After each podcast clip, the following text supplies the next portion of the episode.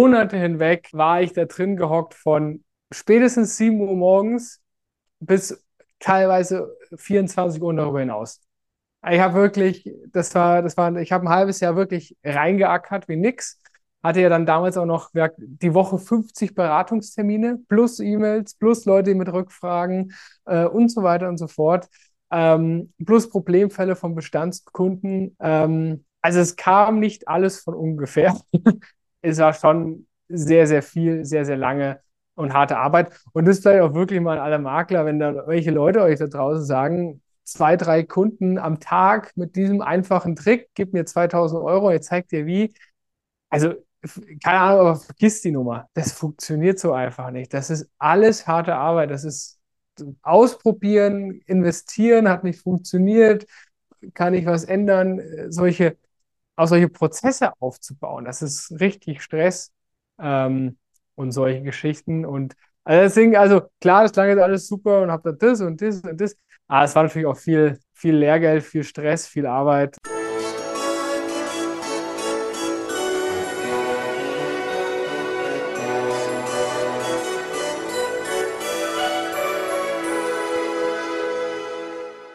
Hallo und herzlich willkommen. Mein Name ist Marco Peterson und ich begrüße Sie zu einer neuen Folge des Königsmacher Podcasts, dem Podcast der Versicherungsbranche mit den Besten von heute für die Besten von morgen. Kurz vorab der Hinweis und die Bitte, wenn Ihnen der Podcast gefällt, dann würde ich mich sehr freuen, wenn Sie ihn auf der Plattform Ihrer Wahl abonnieren und bewerten würden. Aber kommen wir jetzt mal zu meinem heutigen Gast. Dass ich ihn einladen werde, wusste ich am 27. Oktober 2022 schon. Denn da wurde er mit dem Jungmakler Award ausgezeichnet. Und im gleichen Moment wusste ich allerdings auch, dass ich noch eine ganze Weile warten werde, bis ich ihn einlade. Denn er erklärte, dass er ab Januar eine Weltreise machen wird, beziehungsweise als digitaler Nomade nur noch aktiv sein wird und von überall arbeiten wird. Und das fand ich ziemlich spannend. Und deswegen habe ich ihn jetzt erstmal eingeladen, damit er auch ein bisschen von seinen Erfahrungen berichten kann. Und die Rede ist natürlich hier von Robin Lerch, dem Geschäftsführer von Grenzenlos Sicher, mit dem ich heute in Taipei spreche. Also er ist in Taipei, ich bin in Leipzig. Hallo Robin, schön, schön, dass du da bist. Ja, also wärst du auch gerne willkommen gewesen hier in Taipei. Also ich kann dir wirklich sagen, die haben, die wissen, wie man leckeres Essen macht und ganz ausgefallenes Essen. Aber hi Marco, freut mich, dass ich da sein darf. Was, was, was für ausgefallenes Essen hast denn du jetzt schon gegessen? Seit, seit wann bist du in Taipei? Äh, tatsächlich erst seit vier, fünf Tagen. Und ich muss wirklich sagen, das ist ein, ein Land voller, also weiß ich nicht, wirklich äh, ganz tollen Kreationen mit, mit Essen. Meine, die Asiaten sind ja eh, was so Würze angeht, äh, sowas wie Hotpot, das ist ja, wer es kennt, das ist ja ein ganz spannendes Konzept, aber irgendwie, also alles ist ja so verniedlicht. Es gibt diese Bao-Brötchen, die sehen aus wie so kleine Schweine oder sowas mit, mit einer Füllung drin und ganz viele Süßigkeiten, also in diesen Shops. Ey, also wirklich, ich kann es dir gar nicht sagen, was es alles ist, aber irgendwie, die machen aus allem irgendwas Niedliches, Nettes und das ist dann also regt wirklich oft zum Probieren an, muss ich, muss ich echt sagen, ja. Hatte ich bisher so noch in keinem Land. Ah, äh, okay. Also für die, für die Zuhörer, die geografisch ungefähr so bewandert sind wie ich, also nicht ganz gut. Taipei ist äh, Taiwan. Äh, genau, ja? Taiwan quasi neben China, ja. Genau, nur was mal, das mal einordnen kann. Äh, genau, du bist, äh, du, du sagst, es war dann irgendwo so gut. Wo, wo warst du denn bisher was, was waren denn so die spannendsten? Gibt da so zwei spannende Erlebnisse, die du so hattest bisher. Aber du bist seit Januar unterwegs, habe ich richtig gesagt, ne? Also seit Januar wirklich Vollzeit-Nomade. Ja, genau. Also ständig unterwegs. Äh, zwei spannende Erlebnisse. Also einmal war cool, ähm, war Montenegro, also auch in Europa sogar. Äh, da waren wir in Tivat, das ist an der Küste, und da habe ich das ganze Team von Grenzenlos sicher eingeladen. Also wir machen, versuchen uns mindestens zweimal im Jahr alle zu sehen. Die meisten davon leben auch als Nomaden. Und ähm, wir machen immer eine Vacation, also schöne, schönes Haus am, am, am See oder am, am Meer, ähm, um da halt eine Woche auch intensiv zusammenzuarbeiten und an dem Unternehmen zu arbeiten. Das war eine sehr, sehr schöne, schöne Zeit, äh, weil ich das jetzt so pauschal mal beantworten muss. Ja. Und ich würde behaupten, was mich auch total ja, überrascht hat, da hatte ich irgendwie nicht so hohe Erwartungen das Land, das war tatsächlich Vietnam. Das hat mich sehr, sehr geflasht, das, ähm, das Land. Ich, ich weiß nicht warum. Ich hatte, glaube ich, vielleicht einfach auch nicht so viel im Kopf dazu, oder, aber das war dann doch äh, echt die Leute, das, auch hier das Essen, die Umgebung, ähm, die, die Gastfreundschaft und alles, das hat mich dann doch schon sehr, ja, war echt sehr, sehr, sehr, sehr schick da. Hat mir sehr gut gefallen. Super zu seinem Nomadentum. Wir haben ja gerade schon im Vorgespräch ein bisschen geredet, äh, weil, also, so mal, damit sich auch die, die Zuschauer das vorstellen können, du reist mit einem kleinen schwarzen Koffer, mehr hast du nicht. Ne? Äh, genau. so, da ist, nicht, ja, da ist ja, nicht viel klar. drin und du sagst sogar, dass du selbst ab und zu Sachen rauswirfst, wenn du die nicht oft getragen oder gar nicht angetragen, äh, getragen hast. Also wie gesagt, das ist, äh, das ist ein, ein sehr befreiendes Gefühl, wirklich dieser Minimalismus. Äh, es ist wirklich, das hat so gut getan, äh, sich nur auf diesen Koffer zu reduzieren. Und ähm, ja, dann, wenn ich in Deutschland war, dann so alle äh, fünf, sechs Monate bin ich dann mal wieder in Deutschland für ein, zwei Wochen oder drei. Ähm, da kommt schon die Frage, ja, habe ich es im letzten halben Jahr benutzt, ja oder nein? Und wenn die Antwort nein ist, geht's weg. Ja, also dann, wird es gespendet oder sonst wie. Ähm, weil, wie gesagt, ähm, kann es gar nicht sagen. Wenn man wenig hat oder auch alles bei sich hat, dann, dann, dann ist es irgendwie einfach, einfach entspannter, einfach leichter. Merkt viele Nomaden, die reisen auch nur mit Rucksack. Das habe ich noch nicht geschafft, aber ähm, äh, ist ja so schon ganz gut. Man trifft ja auch wieder neue Erinnerungen oder nimmt sich Sachen mit ähm, und da braucht man immer ein bisschen Platz im Koffer. Das, das passt da ganz gut. Ey, das ist spannend. Und auch, äh, genau, was wir auch noch sagen müssen, du hast, wenn du nach Deutschland kommst, du hast keine Wohnung mehr, ne? Du hast alles, alles aufgelöst, ihr habt nichts mehr. Ich habe ich hab nichts mehr. Wenn ich in Deutschland bin, dann besuche ich äh, meine Eltern, da darf ich, äh, da darf ich dann auch nächtigen, aber die haben noch ein altes, äh, also sie haben noch ein Gästezimmer. Das Kinderzimmer gibt es nicht mehr. Ähm, aber ich bin nur sehr selten da, weil die leben mitten im Nirgendwo in der Nähe von Fulda und äh, auf dem Bauernhof. Und dann muss ich immer äh, helfen im Stall oder im Feld und so. Deswegen ist es jetzt nicht so attraktiv, da länger zu sein. äh, weswegen ich dann oft auch nur in Hotels lebe, tatsächlich. Also, ähm, ja, tatsächlich gar nichts mehr. Ja. Echt mal spannend. Also, werden zu deinem, äh, wie, wie, du halt lebst und arbeitest, da kommen wir auf jeden Fall noch im, im, äh, im späteren Verlauf dazu. Auch, ich habe mir gerade nochmal aufgeschrieben, dass auch ein Großteil von deinen Mitarbeitern alle Nomaden sind, wusste ich gar nicht. Also, also entweder sie sind schon oder sie sind auf dem besten Weg dorthin. Also tatsächlich, das ist ganz cool. Ich hatte bisher noch nie Schwierigkeiten, Berater zu finden, äh, weil die eigentlich immer, also wir hatten also einen Berater zum Beispiel in Signal Iduna in Bielefeld geleitet und ähm, das lief auch top und der hat halt einfach nur gesagt, aber mit dem Job kann ich nie nach Kapstadt gehen, wo der halt unbedingt hin möchte mal. Also Süda Südafrika. Ähm, und dann hat er halt da meine Annonce gesehen oder hat es mitbekommen und äh, ja, hat dann die Signale Duna sein lassen und ist jetzt bei mir zum Beispiel. Also auch wirklich ähm, vielleicht für die Makler draußen, die Probleme haben, fähige Berater zu finden, gibt denen einfach die Möglichkeit, von überall aus zu arbeiten. Ich glaube, das macht es schon sehr viel leichter, die zu kriegen. Ja, geil, schon mal, der, schon mal der erste Tipp hier. Ich bin gespannt. Da muss man natürlich auch wahrscheinlich das Unternehmen so aufbauen, wie du es gemacht hast, aber dazu kommen wir. Das ist ein bisschen später. Erstmal kommen wir noch mal zu dir und ich bin jetzt mal gespannt, was für, für Hashtags du gewählt hast, die dich beschreiben. ja, also ich habe muss jetzt sagen, äh, ganz spontan äh, Hashtag digital Nomade. Ich, ich glaube, das, das trifft eigentlich so, so am besten. Dann würde ich auch äh, Hashtag äh, abenteuerlustig, weil ich wirklich auch super gern dahin gehe, wo eben nicht die Touristen sind und äh, wirklich auch mit Einheimischen äh, viel mit Händen und Füßen versuche. Und als drittes würde ich vielleicht sogar sagen, Hashtag, oh, jetzt, jetzt wird es langsam doch schwierig. Ähm, Hashtag, ich, ich, ich liebe Kaffee. Ich, ich, liebe Kaffee, ich trinke viel zu viel davon und auch jeden Tag und äh, verschiedene Sachen. Gerade in Vietnam gibt es ganz verschiedene Variationen. Ich, ich glaube, das, glaub, das trifft das gut, ja. Ich wollte gerade fragen, wo, wo hast denn du denn den besten Kaffee getrunken auf deiner Reise? Der tatsächlich in Deutschland. also es gibt in Deutschland, in, in Nürnberg, da habe ich lange gelebt, gibt es einen Laden, der heißt die Röstrommel. Und äh, da muss ich wirklich sagen, kam bisher noch nichts ran an, an, diesen, an diesen Kaffee, ähm, der auch da geröstet wird. Es gab Läden, die kamen, die waren auch sehr, sehr gut.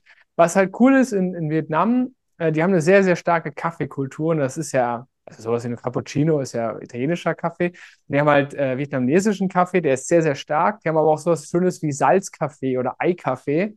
Ähm, gerade dieser Salzkaffee, also so Kaffee mit Salz, wo man sich denkt, das kann nicht schmecken, aber die kriegen dann die perfekte Note hin, dass das irgendwie mega geil harmoniert. Das Salzige und der Kaffeegeschmack. Und ähm, das macht Spaß, sowas auszuprobieren. Ja, definitiv. Aber ich vermute, und schmeckt auch. Ja. Den Kaffee, aber die, die, die, kippen jetzt nicht Salz rein in den Kaffee, der gemacht wird, also so wie Zucker, sondern wahrscheinlich. Doch. Doch? Doch, doch. Da, du kriegst einen Kaffee, da ist auch schon Salz drin und du musst Gott sei Dank nicht mehr selber machen und Es ist ganz schwierig zu beschreiben, äh, aber du, du trinkst den und es, es passt. Also das ist, glaube ich, ein sehr schmaler Grat, den die da anwenden, ja. Okay, ich werde es mal testen. Also ist irgendwie Ja. spannend. Klingt schon mal spannend. Äh, ja, geil. äh, dann, ja, dann bin ich mal gespannt. Was, was für ein Emoji hast du dann gewählt? Was Äh, tatsächlich ist es super langweilig, aber ich finde, das, das passt am besten. Kennst du einfach diesen Emoji, der einfach nur lächelt? Also Ja. nicht groß irgendwie grinst, sondern einfach nur einen breite, breiten Mundwinkel nach oben hat. Ähm, ich glaube einfach, das ist es, weil ich bin eigentlich immer gut drauf, ähm, sehe ich alles irgendwie positiv, lass mich nicht so schnell aus der Ruhe bringen. Und ähm, ja, für mich ist das einfach immer, ich nicht, ich mache da nicht diese extrem Fratzen, ich nehme eigentlich oft nur den irgendwie einfach. Ja, ist langweilig, aber doch, das, das würde mich, glaube ich, am besten beschreiben. Den nutze ich Nö. oft. Ist Wird übrigens oft falsch verstanden, finde ich super spannend, wie du das siehst. Gerade bei jüngeren Leuten habe ich schon mir sagen lassen, der, der ist passiv-aggressiv, dieser, der einfach nur so ein leichtes Lächeln hat. Also, dass man quasi sagt, wie, ähm, wann kommst du? Fragezeichen an dieser, dieser lächelnde Smiley, ne? Meine ich ganz nett. Und dann sagen mir, haben mir Leute gesagt, das wirkt zu passiv-aggressiv. Also da muss man ein bisschen aufpassen, mit wem man chattet. Also es wurde mir wiedergespiegelt. Ich weiß nicht, wie du das siehst. Hätte ich jetzt ähm, nicht. aber Also, ich, ich finde auch, das ist eigentlich der, wo man sagt, äh, also den nutze ich, wenn ich denke, ah, ich will nicht, nur, nur Text ist irgendwie so doof, einfach so ein nettes, also weißt du, Genau. wirklich so un- unverfänglich nett hätte ich bis gerade eben noch gedacht. ja, Gut. also ja, ich glaube, die meisten sehen es auch so. Aber Wurde mir schon, wurde mir auch schon wieder gespiegelt und das am, am Rande. Ah, okay. Äh, ja gut, dann kommen wir jetzt, kommen wir jetzt mal zu, zu vier äh, Kurzfragen. Und äh, du sagst entweder oder und warum. Ja? Mhm. Das erste ist Hund oder Katze? Hund, weil, äh, weiß ich nicht, ist einfach eine treue Seele. Äh, mit dem kann man ein bisschen mehr spielen. Finde ich klasse. Okay, dann Rock oder Popmusik? Ganz klar Rock. Ich bin absoluter Heavy Metal Fan. Ähm, also komplett Rock, Punk liebe ich.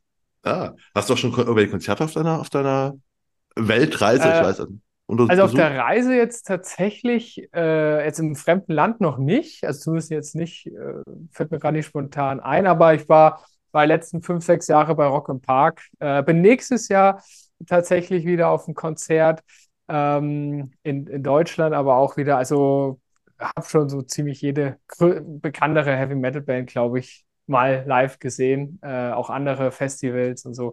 Ähm, ja, und es Beispiel in Nürnberg gibt es auch äh, die Rock Night. Das ist eine Disco, die macht tatsächlich Disco mit Rock. Ähm, liebe ich, ja, absolut. Okay, das nächste ist äh, Horror oder Comedy? Uh, schwierig, aber ich würde sagen Horror. Einfach weil ähm, ich das sehr gerne mit meiner Freundin schaue. Wir sind sehr große Grusel-Fans, wenn man das so sagen kann. Und äh, ja, doch, ich würde sagen, also Comedy eher alleine, aber Horror, das verbindet irgendwie auch jetzt viel mit der, mit der Freundin. Deswegen Ah, nehmen wir das. okay. Horror verbindet viel mit der Freundin. Das kann auch, das kann auch oh, falsch verstanden werden, möchte ich festhalten. Ich wollte gerade sagen, dass. Hoppla, nee, aber äh, verstehst du, was ich meine? Ja, äh, aber schaut ihr denn viel Fernsehen, also Fernsehen, oder schaut ihr denn viel Netflix oder sowas? Äh, ja, also das ist witzig. Also viele denken, wir sind immer viel am Reisen und ich war auch, als ich in Deutschland war, habe ich eine alte äh, Kollegin aus der Nürnberger Versicherung getroffen, wo ich gelernt habe. Die hat gesagt, ach, der Urlauber. Also Leute denken immer, wir sind den ganzen Tag nur am Urlaub machen, aber wir haben ja, müssen ja auch Routinen haben und da gehört es auch dazu, abends mal äh, Fernsehen zu schauen. Äh, und wir haben zum Beispiel immer einen Fire TV-Stick in unserem Koffer. Das ist eins der Sachen, die wir im Koffer haben, weil du damit ja einfach überall jedes Fernsehgerät anschließen kannst und dann äh, darauf Netflix kriegst und äh, was weiß ich alles. Also äh, das, das kommt durchaus auch vor, ja, dass wir ab und zu noch einen Film gucken am Abend mal. Nee, weil das habe ich mir nämlich gedacht. Ich dachte nämlich auch, also ich, ich weiß, ich kenne auch ein paar Leute, die sehr viel reisen und die sagen nämlich auch, man stellt sich immer so, also es stellt sich halt der, der, der, der, der Normalbürger stellt sich halt so vor, dass du den ganzen Tag einfach nur im Hotel aufwachst, dann gehst, dann Ja. gehst du an den Strand, hängst dich in Ja. die Sonne und dann abends betrinkst du dich, dann gehst du schlafen. Aber es ist ja was Ja. anderes bei dir, weißt du, so, das ist der, der Gedanke. Ich so, nee. Nee, Deswegen- nee, also, wir hatten schon Tage, da haben wir von morgens bis abends eine Serie geguckt, die uns so gefesselt hat und das äh, war dann auch mal so. Also das passiert auch manchmal. Ah, spannend. Wir werden noch häufig auf eure Routinen mal zu kommen. Ähm, aber noch die letzte Frage ist jetzt einfach mal New York, Rio oder Tokio?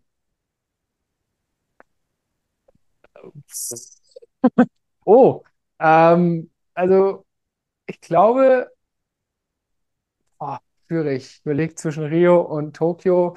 War ich überall noch nicht, aber ich würde jetzt sagen, jetzt gerade im Moment Tokio.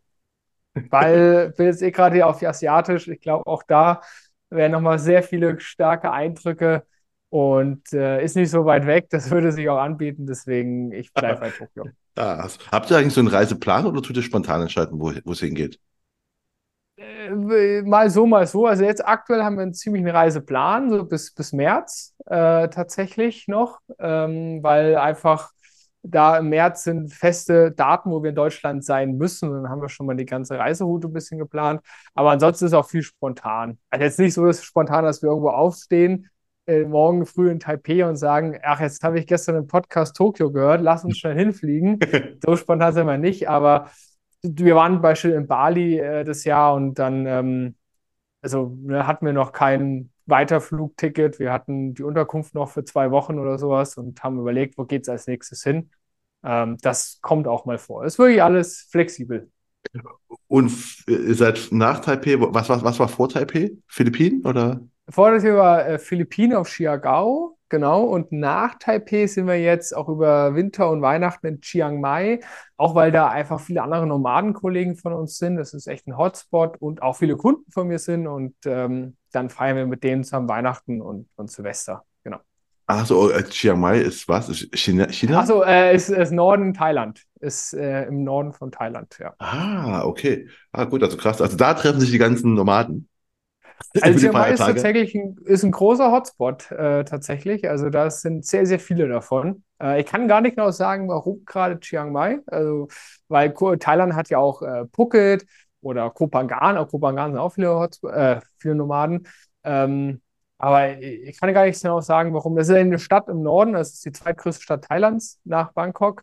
Ähm, aber hat wirklich viele Coworking Spaces, ja, viele Nomaden-Communities und äh, es auch wirklich sehr viele Kunden von uns. Also ähm, das ist dann mal ganz cool, weil dann trifft man die auch, dann äh, spart man sich, also auch Socializen macht Spaß, ne, aber es raubt halt auch Energie, immer wieder einen neuen Ort, neue Social, wieder das, neue Leute kennenzulernen. Und da ist halt ganz cool, wenn du halt weißt, okay, das sind schon mal irgendwie 10, 15 Leute, die kennen wir und dann trifft man sich mit denen und das ist dann ganz entspannt. Geil. Ähm, wo du bei Tokio sagst, also Tokio ist halt, ich habe dieses Jahr gelernt, weißt du, weißt du, wie viel, wie viel Einwohner Tokio hat? Ich meine 30 Millionen. Ja, ist ein bisschen, ich, ein bisschen mehr, ein bisschen weniger, glaube ich, als 30 Millionen, aber. Oder 28 nee, nee, nee, ein bisschen, bisschen mehr als 30 Millionen, aber die haben zumindest also. genauso viel wie Kanada. Und dann habe ich dieses Jahr gelernt, dachte mir so, wie krass ist das bitte? Echt? Ja, aber einfach gleich. Ach krass, das hätte ich jetzt nicht gewusst. Ja, es ist, ich kam irgendwie auf den Vergleich, haben wir so, ich habe, glaube ich, die, wir haben die Einwohnerzahl von Kanada geschaut und habe gesagt, hä, ist gar nicht so viel. Wir waren echt so auch knapp über 30 Millionen oder fast. Es war einfach genauso, und genauso viel einfach Tokio. Da ich mir so krass, das ist einfach das zweitgrößte Land der Welt, hat genauso viel wie einfach die Stadt. Also in Tokio ich mit Ich wollte gerade sagen, äh, Kanada für die Größe, ich glaube, Kanada hat auch die größte Coastline der Welt. Äh, Wahnsinn. Also hätte ich jetzt auch nicht gewusst. Interessant. Ich dachte, da leben jetzt so 100 Millionen, hätte ich jetzt mal geschätzt in Kanada. Nee, 8, 38, ich habe gerade mal nebenbei gegoogelt. 38 Millionen. Okay. Tokio ist auch mit äh, 37. Tokio hat 37,2 Millionen, Kanada hat 38. Das ist halt so, so krass. Das ist einfach da. In dem einen Land triffst du einfach niemanden. Da kannst du tagelang rumlaufen und triffst keinen. Und in ist Tokio. Auch mal spannend. ja, und in Tokio hast du einfach so, aller Millimeter triffst du jemanden. Das ist voll strange. Das ist echt erstaunlich. Ja. Puh, aber das hätte ich jetzt, äh, das war guter, ja. liebe ich solche, solche, solche, solche Vergleiche, solche Fun Facts quasi. Ja, die, und, und, das merkt man sich halt auch. Ich, ich lerne, also häufig hört man sowas so Fun Facts, aber das merkt man sich so, wie krass ist das bitte? Deswegen, äh, Absolut. ja, also. Absolut. Ja, Gut, ähm, sehr schön. Ja, schön. Wir sind, äh, ja, genau, die Frage hat wir gerade schon, wir kommen vom Thema wieder ab, aber ist ja egal. Ähm, die Frage ist aber, was wolltest du früher werden? Ich kann mir vorstellen, dass du viel reisen wolltest, meinetwegen als Kind. Ist das schon das, das war das schon das, der Plan? Mal das ist super witzig, gar nicht. Also ich muss sagen, ich bin direkt auf dem, ähm, auf dem Bauernhof groß geworden. Ähm, war auch alles super an sich, aber ähm, da kannst du ja nicht reisen, ja. wenn du weg bist, stimmt, die Schweine ja. haben ja trotzdem Hunger. Wir sind tatsächlich, also ich bin als Kind fast nie gereist. Also als ich 18 war, war ich, glaube ich, erst zwei, dreimal im Ausland oder sowas. Ähm, und das war, glaube ich, einmal Mallorca und einmal Irland mit, mit, mit also einmal Irland mit, mit einem Kumpel und seiner Familie und einmal Mallorca waren wir tatsächlich, wir als Familie, als dann meine Brüder größer waren und dann auch den Hof schmeißen konnten, als die Eltern nicht da waren. Ähm, aber sonst, ich habe echt nie viel gereist und hatte auch immer mir gesagt, ah, ich brauche das nicht. Und äh, dann aber, als ich zum Studium kam, kam dann schon irgendwie so diese, diese, diese, diese Lust, mal irgendwas anderes zu sehen und mal in die Ferne zu gehen. Aber tatsächlich als Kind halt das gar nicht auf dem Schirm. Ähm, ich würde sagen, also als Kind, natürlich jetzt Frage, welches Alter, ne? Man, man wechselt ja mal. Ich weiß noch, ganz früher war ganz klar Fußballer immer ganz oben. Äh, obwohl ich jetzt nie der beste Spieler war, würde ich sagen. Ähm, Fußball war auf jeden Fall eine lange Zeit da mal. Und ja, ich wusste es eigentlich lange nicht. Also muss ich echt gestehen, ich wusste bis vom, also wusste echt lange nicht, ja. Und du hast gesagt, du warst einfach, genau, stimmt, auf dem Bauernhof, stimmt. Ich kenne ja auch, also meine beiden Großeltern sind halt auch Bauern, deswegen klar. Da kannst du keinen Urlaub machen, weil nämlich die Kühe und ja. Schweine sagen nicht, ah, okay, 14 Tage verlegen wir uns hier alleine. Und vor allem, ich wusste vor allem, ich wollte, ich will nicht Landwirt werden. Das, das, das muss ich sagen, ich wollte auch keine körperliche. Das, das hat mir das Leben da gezeigt. So, ne. Also mein Vater und mein Bruder und Ältester, die haben das geliebt, die sind jetzt auch heute noch Landwirt. Mein Vater jetzt langsam im Ruhestand, aber mein, mein Bruder übernimmt den Hof und der liebt es, er ist Vollblut-Landwirt. Ich habe damals gesagt, das niemals. Du kommst, gehst in irgendeinen Bürojob. Definitiv. Das machst du. Okay, ja. und dann, du hast, du hast, du hast vorhin erzählt, du hast studiert. Was hast du studiert? Äh, klassisch BWL. Ich habe erst eine Ausbildung gemacht zum Versicherungskaufmann mit 18 bei der Nürnberger Versicherung und nach der Ausbildung bin ich dann nochmal studieren gegangen als Werkstudent bei der Nürnberger und habe dann äh, BWL studiert. Und nach dem Bachelor ähm, habe ich gesagt, ich mache mich jetzt selbstständig. Und dann bin ich sogar direkt selbstständig als, als Makler geworden, tatsächlich, ja. Ach so, also okay, aber okay, wie bist du dann, dann deine Ausbildung gekommen? Also wie bist du dann vom, vom, vom Landwirt zum Versicherungs... Äh, äh, das, war, äh, das, war eine, das war echt witzig. Also, das ist, ich habe irgendein Portal gehabt, da konnte man so seine Präferenzen oder sowas. Also kam, da kam so die Frage, würdest du viele für das Geschäft reisen wollen? Ja, nein, egal. Und dann hast du ein paar Fragen beantwortet. Auf der Basis wurden dann Berufe vorgeschlagen, die passen würden. Und dann weiß ich, da war Versicherungskaufmann auch relativ weit oben und konnte mir da gar nicht so drunter vorstellen. Und da gab es eine Stelle, äh, da konnte ich mich drauf bewerben, und zwar die Nürnberger Versicherungsgeneralagentur XY in Fulda. Und ich weiß nicht wie, ich habe mich aber irgendwie an die Zentrale in Nürnberg beworben. Also ich, ich habe den, ich, ich kann es wirklich nicht sagen, auf jeden Fall habe ich eine Einladung gekriegt nach Nürnberg in die Zentrale. Und ich habe halt gedacht, okay, die machen das halt in Nürnberg für die Außenstellen dann irgendwie. Also, ne, ich gehe jetzt nach Nürnberg, mache da mein Bewerbungsgespräch mit, du hast da so einen Test plus mehrere Aufgaben, Gruppenarbeiten und am Ende des Tages wird gesagt, ja, nein. Die macht das relativ umfangreich, Nürnberger. Und dann bin ich da hin und dann habe ich das alles gemacht und am Ende hieß es dann, ja, Herr Lecht, würden Sie denn auch für den Beruf nach Nürnberg ziehen? Und da habe ich erst wirklich, da habe ich erst verstanden, dass die Stelle gar nicht die in Fulda ist, sondern die an die Zentrale als Sachbearbeiter. Ähm, und dann habe ich gesagt, ja, war ein cooler Tag, mache ich. Und dann bin ich nach Nürnberg gegangen. Also wirklich eigentlich nicht geplant gewesen, die Heimat zu verlassen, aber war die beste Entscheidung. Raus von der Heimat, das ist eine super Sache gewesen für mich.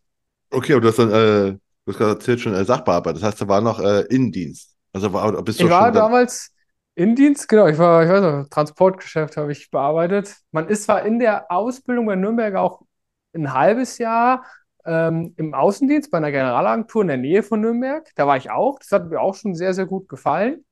Ähm, und ja, aber war eigentlich nur im Innendienst. Und als ich dann als Werkstudent bei der Nürnberger angefangen habe, ähm, da kommst du dann, war ich nicht mehr Sachbearbeiter, da kommst du dann so, ich sag mal so, nennt man das, Projektabteilungen. Also dann war ich so, ja, bei irgendeinem Projekt halt der, der, der Assistent vom Projektleiter damals noch, weiß ich noch, als Werkstudent. Also ah, okay. da hast du ein bisschen Sachen koordiniert, ein bisschen dazugelernt als BWL-Student, ja. Das war damals. Und dann habe ich gesagt, nach der, ich hatte einen Bachelor, hatte auch einen Mastervertrag bekommen von der Nürnberger und habe dann aber gesagt, nee, ich mache mich, mach mich selbstständig und da dann tatsächlich äh, als, als Makler angefangen, sogar direkt, ja. Und so Aber- kam ich eigentlich in den Maklerberuf. Aber wie bist denn du eigentlich dann auf den, auf den Vertrieb so gekommen? Also wenn du hast eine Ausbildung, also warst, warst, wurdest du quasi drauf, äh, primär warst du auf Sachbearbeiter, auch während deines Bachelor äh, Ja. Warst du ja auch dann nicht im Vertrieb. Ne? Du warst nur das eine halbe Äh, Jahr mal. Nee, nee, also genau, ich war das halbe Jahr mal. Ich war, ich war sogar ein ganzes Jahr, weil die Generalagentur hatte angefragt, ob ich nicht ein Jahr da bleiben darf, weil, weil hat auch gut gepasst, ich mit denen. Und ähm, hat mir auch Spaß. Ich habe sogar damals überlegt, äh, für die Nürnberger Generalagent zu werden. Ich hätte auch nie vergessen, da hat dann irgendeiner zu mir gesagt, ich weiß nicht, ob das ein Generalagent war oder der Betreuer der Generalagenten für die Region, ich weiß schon gar nicht mehr, der hat irgendwie gesagt, ah, Robin, bist du dir sicher? Ja, das ist, das ist echt viel Stress und bla bla bla. Und dann habe ich gesagt, okay, dann mache ich, studiere ich erstmal. ähm, irgendwie sowas war, ich weiß gar nicht mehr genau. Und ähm, dann, aber ich konnte schon immer gut reden, das war mir eigentlich schon immer klar. Und ich war innerhalb des Studiums, habe ich mich bei einer studentischen Unternehmensberatung ehrenamtlich engagiert und war da äh, Vertriebschef. Also es war tatsächlich so, wir waren Studenten, wir sind zu Unternehmen der Region gegangen, haben gesagt, hey, ähm, sind jetzt keine vollwertigen Unternehmensberater, ja, aber wir äh, kennen uns doch mit BWL-Themen und gewissen ähm, auch teilweise Online-Themen und Prozessen etc. sehr gut aus durch das Studium, beziehungsweise hatten wir auch einfach ähm, ja, auch schon Masterstudenten, die waren kurz vor Abschluss, ja, die haben drei Wochen später bei McKinsey oder so angefangen. Ähm, und wir können gewisse Themen richtig gut und wir würden das tun für einen Tagessatz von 300 Euro oder sowas, was der Student voll cool war. Und dann haben wir quasi so Projekte bekommen. Also tatsächlich von echten Unternehmen aus der Region. Und ich war damals äh, ein Jahr lang Vertriebsvorstand. Das heißt, ich bin zu diesem Unternehmen hin und habe denen unser Produkt gepitcht, ge verkauft und habe dann ähm, ja quasi dem Aufträge verschafft für unsere Studenten. Und da war ich wirklich gar nicht schlecht. Also ich habe dann relativ schnell gemerkt, irgendwie reden kannst ganz gut anscheinend. Und ähm, dann war einfach so das Ding, ich muss raus an Menschen. Ich, ich irgendwie, das war wirklich so das, das Verlangen. Und ähm, ja, dann dachte ich so, was machst was kannst du machen? Und ich habe damals schon als Student noch ähm, Businesspläne geschrieben über Fiverr für irgendwelche Unternehmer. Äh, einfach wirklich, einfach BWL, einfach ein bisschen was getippt, so ein paar, also war jetzt unter uns nichts nichts mega Gutes, aber das brauchten die, um den Gründungszuschuss zu bekommen bei der Agentur für Arbeit. Ah, okay. Und die habe ich geschrieben. Und dann habe ich gesagt, damit mache ich mich selbstständig als Gründungsberater quasi. Und weil jeder Gründer ja auch Versicherung braucht und ich habe diese Lizenz durch die Ausbildung, warum machst du das Ding noch mit Makler noch nebenbei mit? Ähm, was das würde ich keinem empfehlen. Konzentriere dich auf eine Sache, wenn ihr euch selbstständig macht. Macht hier nicht zwei Standbeine. Das ist kompletter Humbug.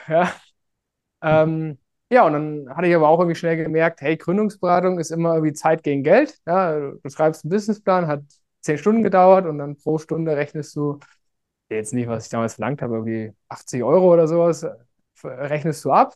Ähm, und das, äh, dann kriegst du das so dann. Aber Makler ist cool, weil diese Bestandsprovision, das gefällt mir, weil dann, wenn der Vertrag mal läuft, klar hat er Rückfragen, aber grundsätzlich, solange der läuft, kriege ich jedes Jahr Summe X für den Vertrag. Und das fand ich geil, weil da habe ich gesagt, dass, wenn du da mal einen Bestand hast, dann kannst du eigentlich auch deine Zeit sehr schön einteilen. Das war so der Reiz. Ah, Okay, ja. mal ganz kurz, mal das zeitlich einzuordnen. Wann hast du genau dann deine Ausbildung gemacht und wann warst du Student? Weil Fiverr, das heißt, du hast nicht in den 90er Jahren studiert. Nee, nee, nee, ich bin jetzt 27, jetzt gerade. Äh, Ausbildung ich mit, von, war ich 18, dann war ich dann 21, dann war ich fertig mit dem Studium mit glaube so 24 ungefähr und ich glaube so selbstständig war ich ab, ja genau, ab, ich war 24, dann fast zwei Monate später 25, da habe ich mich selbstständig gemacht. Ähm, genau. Also in der Corona-Zeit? Äh, voll drin. 2001.01.2021 war mein Jahr, als ich gehört habe, ja. Okay, das trotzdem also, in der Corona-Zeit überlegt, du machst dich jetzt selbstständig. Und ich habe gesagt, so Nürnberger Masterstudium, komm, brauche ich nicht. Die haben mir auch so einen Job angeboten, Vollzeit habe ich auch abgelehnt in Corona und habe gesagt, ich mache mich selbstständig. Ja, genau. Genau, der Phase jetzt. Ähm, aber wie hast du dann deine Kunden bekommen? Wenn du gerade äh. Klar, also, ja, also ich habe dann angefangen und äh, wer hatte ja diese Gründungsberatung und dann äh, hier und da auch mal einen Kunden davon gewonnen. Das war aber blöd, das, das hat sich nicht, also, ne, und dann dann habe ich mich erstmal so als Makler selbstständig gemacht, war auch in einem Maklerbund drinne. Das war ganz, äh, ganz interessant in Nürnberg. Ähm, die heißen Four Quarters, das sind einfach mehrere Makler halt, die aber alles an sich Einzelkämpfer sind. Und ähm, an, die hatten halt so einen Coworking Space. In dem Coworking Space waren dann noch andere Gründungsberater und sowas. Und da hat mir dann eine oder andere mal ein Lied mit rübergeschickt, da habe ich mich drum gekümmert. Aber irgendwann habe ich halt gemerkt, Moment mal, ich brauche hier, um jetzt hier wirklich als Makler durchzustarten, brauche ich eine Nische. Und das siehst du ja auch bei den ganzen anderen jungen Maklern, die haben ja alle, spezialisieren sich ja auf alle auf irgendwas. Und ich glaube auch nach wie vor, das ist die Lösung. Also zu sagen, sich hinzustellen und zu sagen, ich mache von A wie Autoversicherung bis Z wie Zahnzusatz, mache ich alles, das funktioniert nicht. Ja, das ist, also keine Ahnung, also damit wirst du, glaube ich, zumindest nicht sehr, sehr groß, ähm, weil du einfach zu breit bist. Und dann habe ich gesagt, ich brauche eine Nische, ähm, in der ich Bestandsprovision kriege. Also das war, ich wollte diese Abschlussprof, die, auch selbst wenn ich mal so ein Produkt verkauft habe, habe ich gefragt, ob es auch ratierlich geht, weil ich finde das irgendwie nicht cool, diese Dinger. Ähm, habe gesagt, ich will, ich will nicht zu Kunden rausfahren müssen. Also es muss ein, es muss online gehen und es muss auch okay sein, dass alles online gemacht wird. Und Nummer drei, ähm, ich muss, also ich, ich, ich, es kann nicht sein, dass ich nur Großraum Nürnberg bedienen kann. Es muss am besten so sein, dass ich Kunden in ganz Deutschland bekommen kann und beraten kann eigentlich, um halt einfach auch mich nicht zu limitieren anhand der möglichen Inter Interessenten. Ja, aber ja, das, das, war so ein bisschen. Ja. Das war die Anforderung an meine Nische, die ich mir selber gesetzt hatte, quasi, ja. Aber selbst das trifft ja noch auf ganz viele. Also du könntest ja auch, äh, äh was fällt mir jetzt gerade ein, wir hatten vorhin gerade äh, Bäcker deutschlandweit beraten. Ja, oder hier also, der, ne? oder, der Kollege, der hat den Vornamen vergessen, Martin von Doc, Docverse. Genau, Doc, genau, äh, Docverse, äh, Docverse. Genau. Der ist zum Beispiel auch super, ja klar, kannst du Hunde gibt es in ganz Deutschland und um, du musst nicht äh, den Hund sehen, um den versichern zu können. Ja, auch, genau, also es gibt, es gibt super viele solcher Nischen und ich dachte damals noch, die Nische könnten junge Unternehmer sein, weil junge Leute, die, denen ist es egal, ob du da bist und äh, so weiter und so fort. Und bin dann aber relativ schnell durch Zufall auf dieses digitale Nomaden gekommen, weil ich einen Nomaden kennengelernt habe. Das ist ein super spannendes Konzept, ja. Und wie macht ihr das mit Krankenversicherung? Und dann hat er ein bisschen erzählt, was es da halt so gibt. Und die Anbieter habe ich mir angeguckt und habe gedacht, hey, das, das ist es. Das hat alles. Du kriegst bei der internationalen Krankenversicherung nur Bestandsprovision. Das passt wunderbar. Äh, du kannst nicht nur, es geht alles online, weil digitale Nomaden sind online affin. Und du kannst nicht nur, nicht nur Deutschland sogar machen, sondern als die digitalen Nomaden kannst du, darfst du weltweit versichern. Also wir dürfen in der Zahl Krankenversicherung auch zum Beispiel Brasilianer versichern, die halt nach Peru gehen oder sowas. Also das ist tatsächlich rein rechtlich erlaubt. Also es gibt da keine Limitierung. Irgendwie wie in Deutschland darfst du nur deutsche Unternehmen versichern als deutscher Makler. Wenn der jetzt sagt, er macht einen Standort auf in in, äh, keine Ahnung, in den USA, dann bist du wieder raus. Weißt du? Aber ähm, das gibt es da nicht. Und das war, ich denke, die perfekte Nische eigentlich für mich. Ah, okay. Also hast du quasi einen Kunden, du, du hast einen Kunden gewonnen und dann hast du gemerkt, okay, das ist jetzt meine. Also das. Nee, ich habe ihn kennengelernt durch einen gemeinsamen Freund. Also Ach so, der war dann in diesem Coworking Space und äh, da dann auch, äh, der, der stand dann da und ich so, hey, und dann hat, wurde mir halt vorgestellt, was, was genau machst du da? Und dann hat er das ein bisschen erklärt. Und das fand ich total faszinierend. Ja. Und so ging das quasi los. Okay, dann sind wir jetzt also Anfang 2021. Und da hast du dir äh, gedacht. Wir sind tatsächlich Anfang, ja, so, so März 21 sind wir. Gut, und dann hast du dir gedacht, so, ja, okay, das ist perfekt. Ich habe jetzt einfach hier eine Nische gefunden. Mit, äh, ich, ich, ich, brauche den Kunden nicht hinfahren, ich bekomme Bestandsprovision ähm, und ich kann die weltweit versichern. So. Ja. Ja, aber das ist ja jetzt, also gut. Jetzt, also, was, hast du, was, was hast du dir überlegt? Ich brauche einen Namen, grenzenlos sicher. Nee, das ist also wirklich tatsächlich äh, gar nicht in die Richtung. Ich hatte, hatte gar nichts. Ähm, und ich habe dann überlegt, okay, klar, jetzt hast du diese Nomaden, wie kriegst du jetzt diese Zielgruppe? Und habe mir überlegt, ja klar, es könntest natürlich anfangen, Social Media zu machen. Und ähm, ich weiß es nicht, aber ich glaube zumindest, das hat mich zumindest letztes Jahr von den anderen jungen Maklern unterschieden keine Ahnung, ob es so ist oder vielleicht auch war das vielleicht der Grund. Weil ähm, die haben nicht alles Social Media gemacht, die waren auch richtig gut. Ich weiß noch, ich war der Einzige, ähm, der irgendwie mit seinem Privataccount auf irgendwas auf Instagram verlinkt wurde.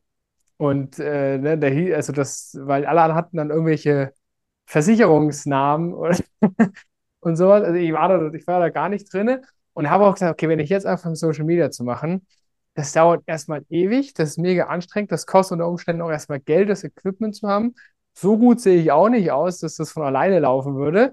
Ähm, habe ich mir echt hingesetzt. Also Social Media ist so anstrengend. Also ich habe da Respekt vor jedem, der das macht. Das ist, finde ich persönlich, das ist ein Fulltime-Job. Also das, das, das, ist richtig viel Aufwand. Ne? Ähm, und dann habe ich gesagt, das, das kannst du nicht machen.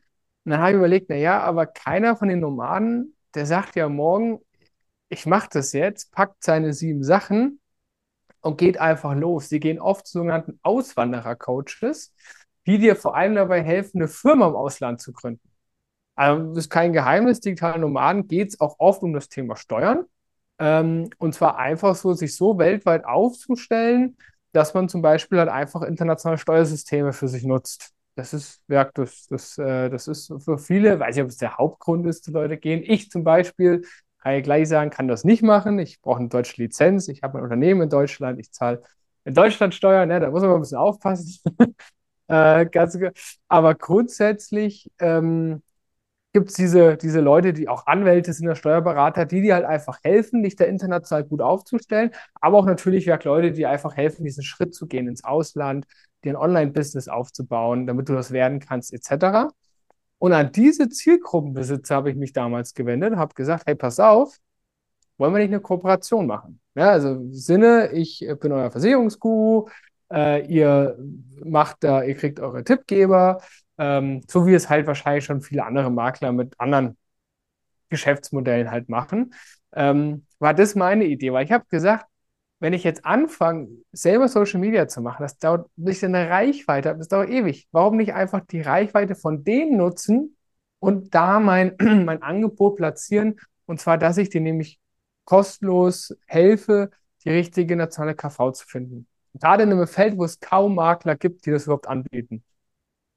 Und das war der Erfolg. Und ich bin ehrlich, ich hatte keine Webseite, bis äh, ich mich beim Jungmakler Award beworben habe. Das war 2022. Also im ganzen 2021 hatte ich keine Webseite, ich hatte keinen Social Media Auftritt, gar nichts.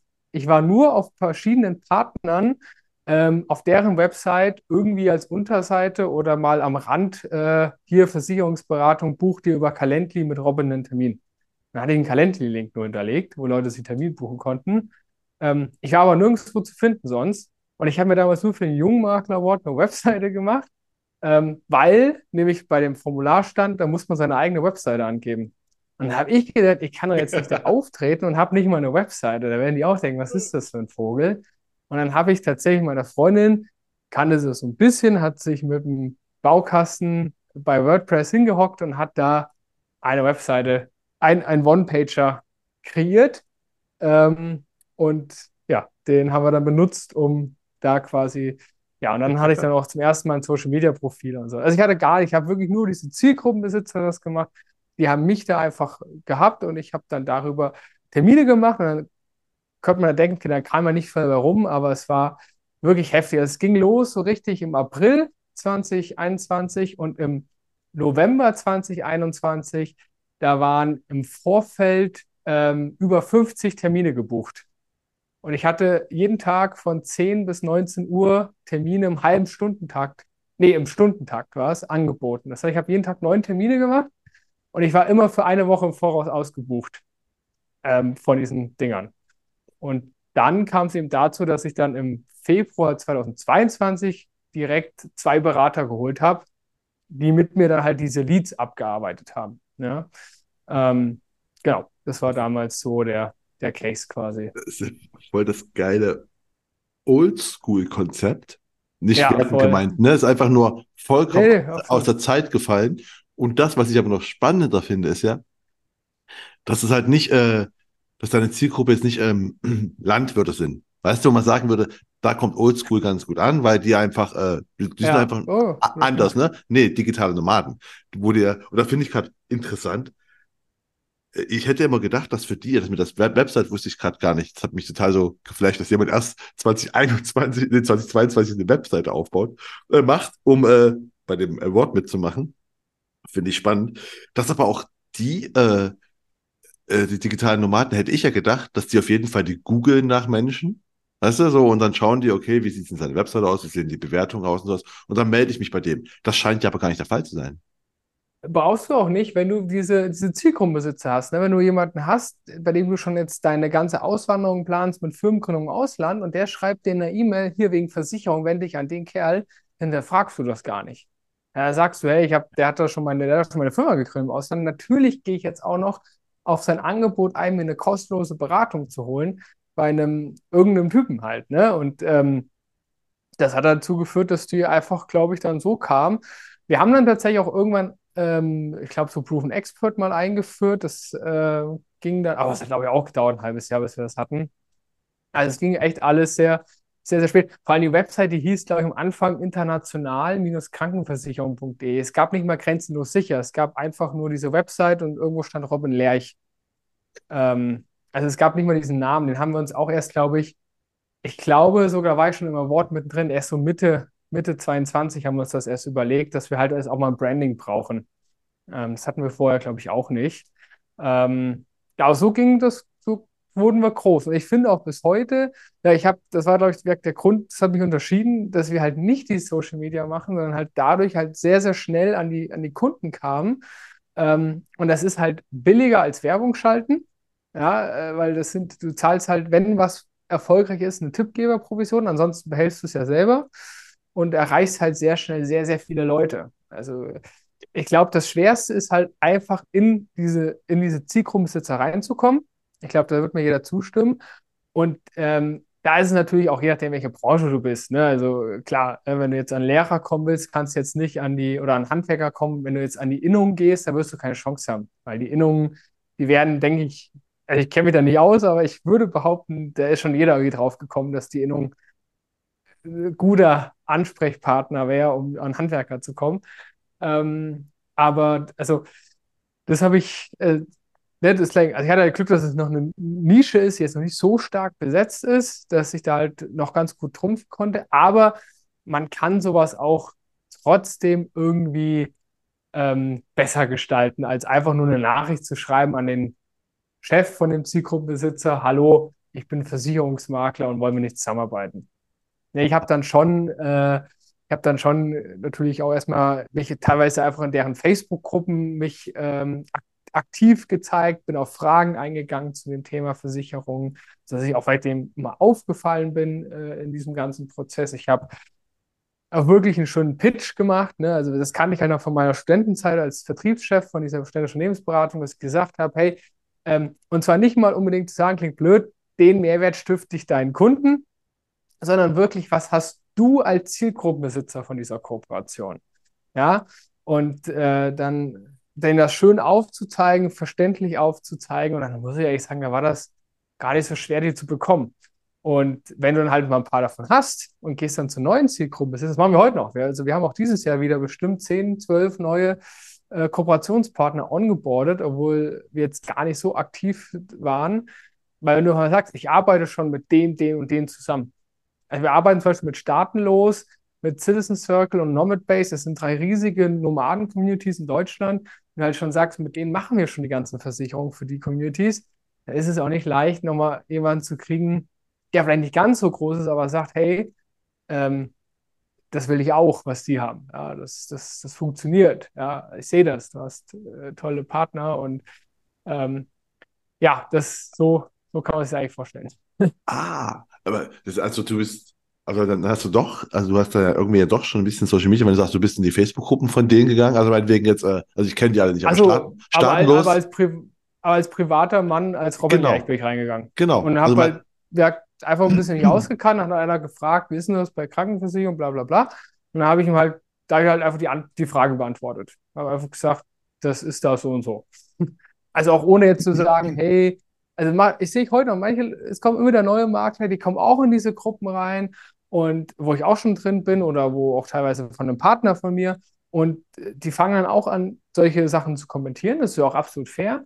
Die schreiben dann aber oft nur, hey, wenn du eine Beratung willst zu dem Thema, ich helfe dir. Kannst mich gleich irgendwie anschreiben per PM, also persönliche Nachricht. Ja. Und ich dachte, der macht doch keiner. Er würde jeder sagen, hey, der hat doch irgendeine Frage gehabt zu irgendeinem kleinen Thema, zu dem, zu dem Part Versicherung. Ähm, beantworte ihn doch, ja, schaff doch Vertrauen in der Community.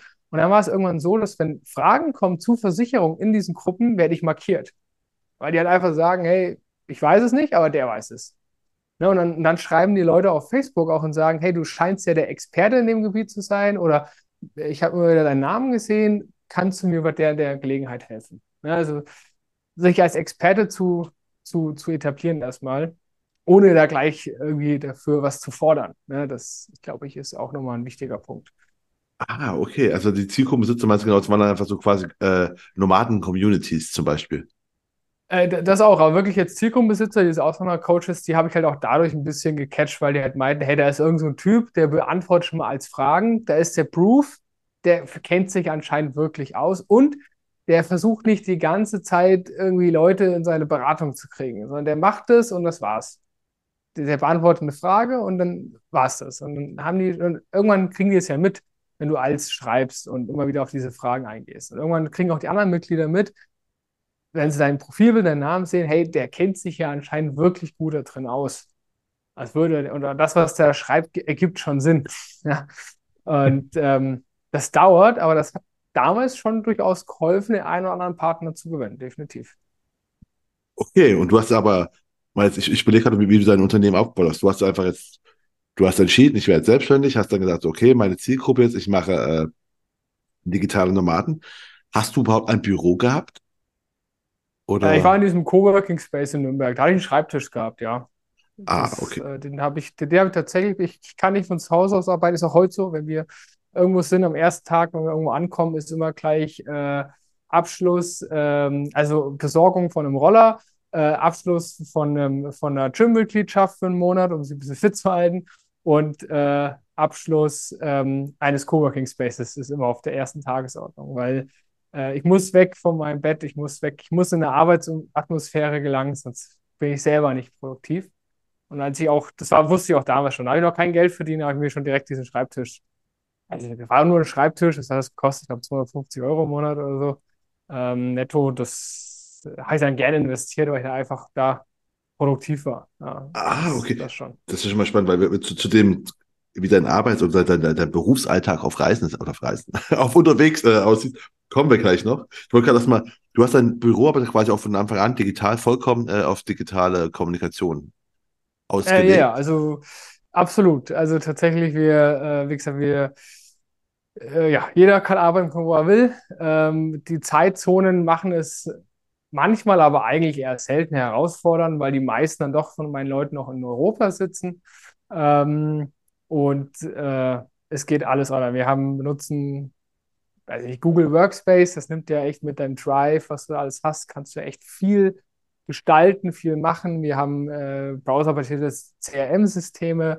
Ähm, das, da gibt es mittlerweile so viele Apps und Lösungen. Also es, es, ist mittlerweile auch gar nicht mehr schwierig eigentlich, ne? so, so digitale Maklerbüros aufzuziehen.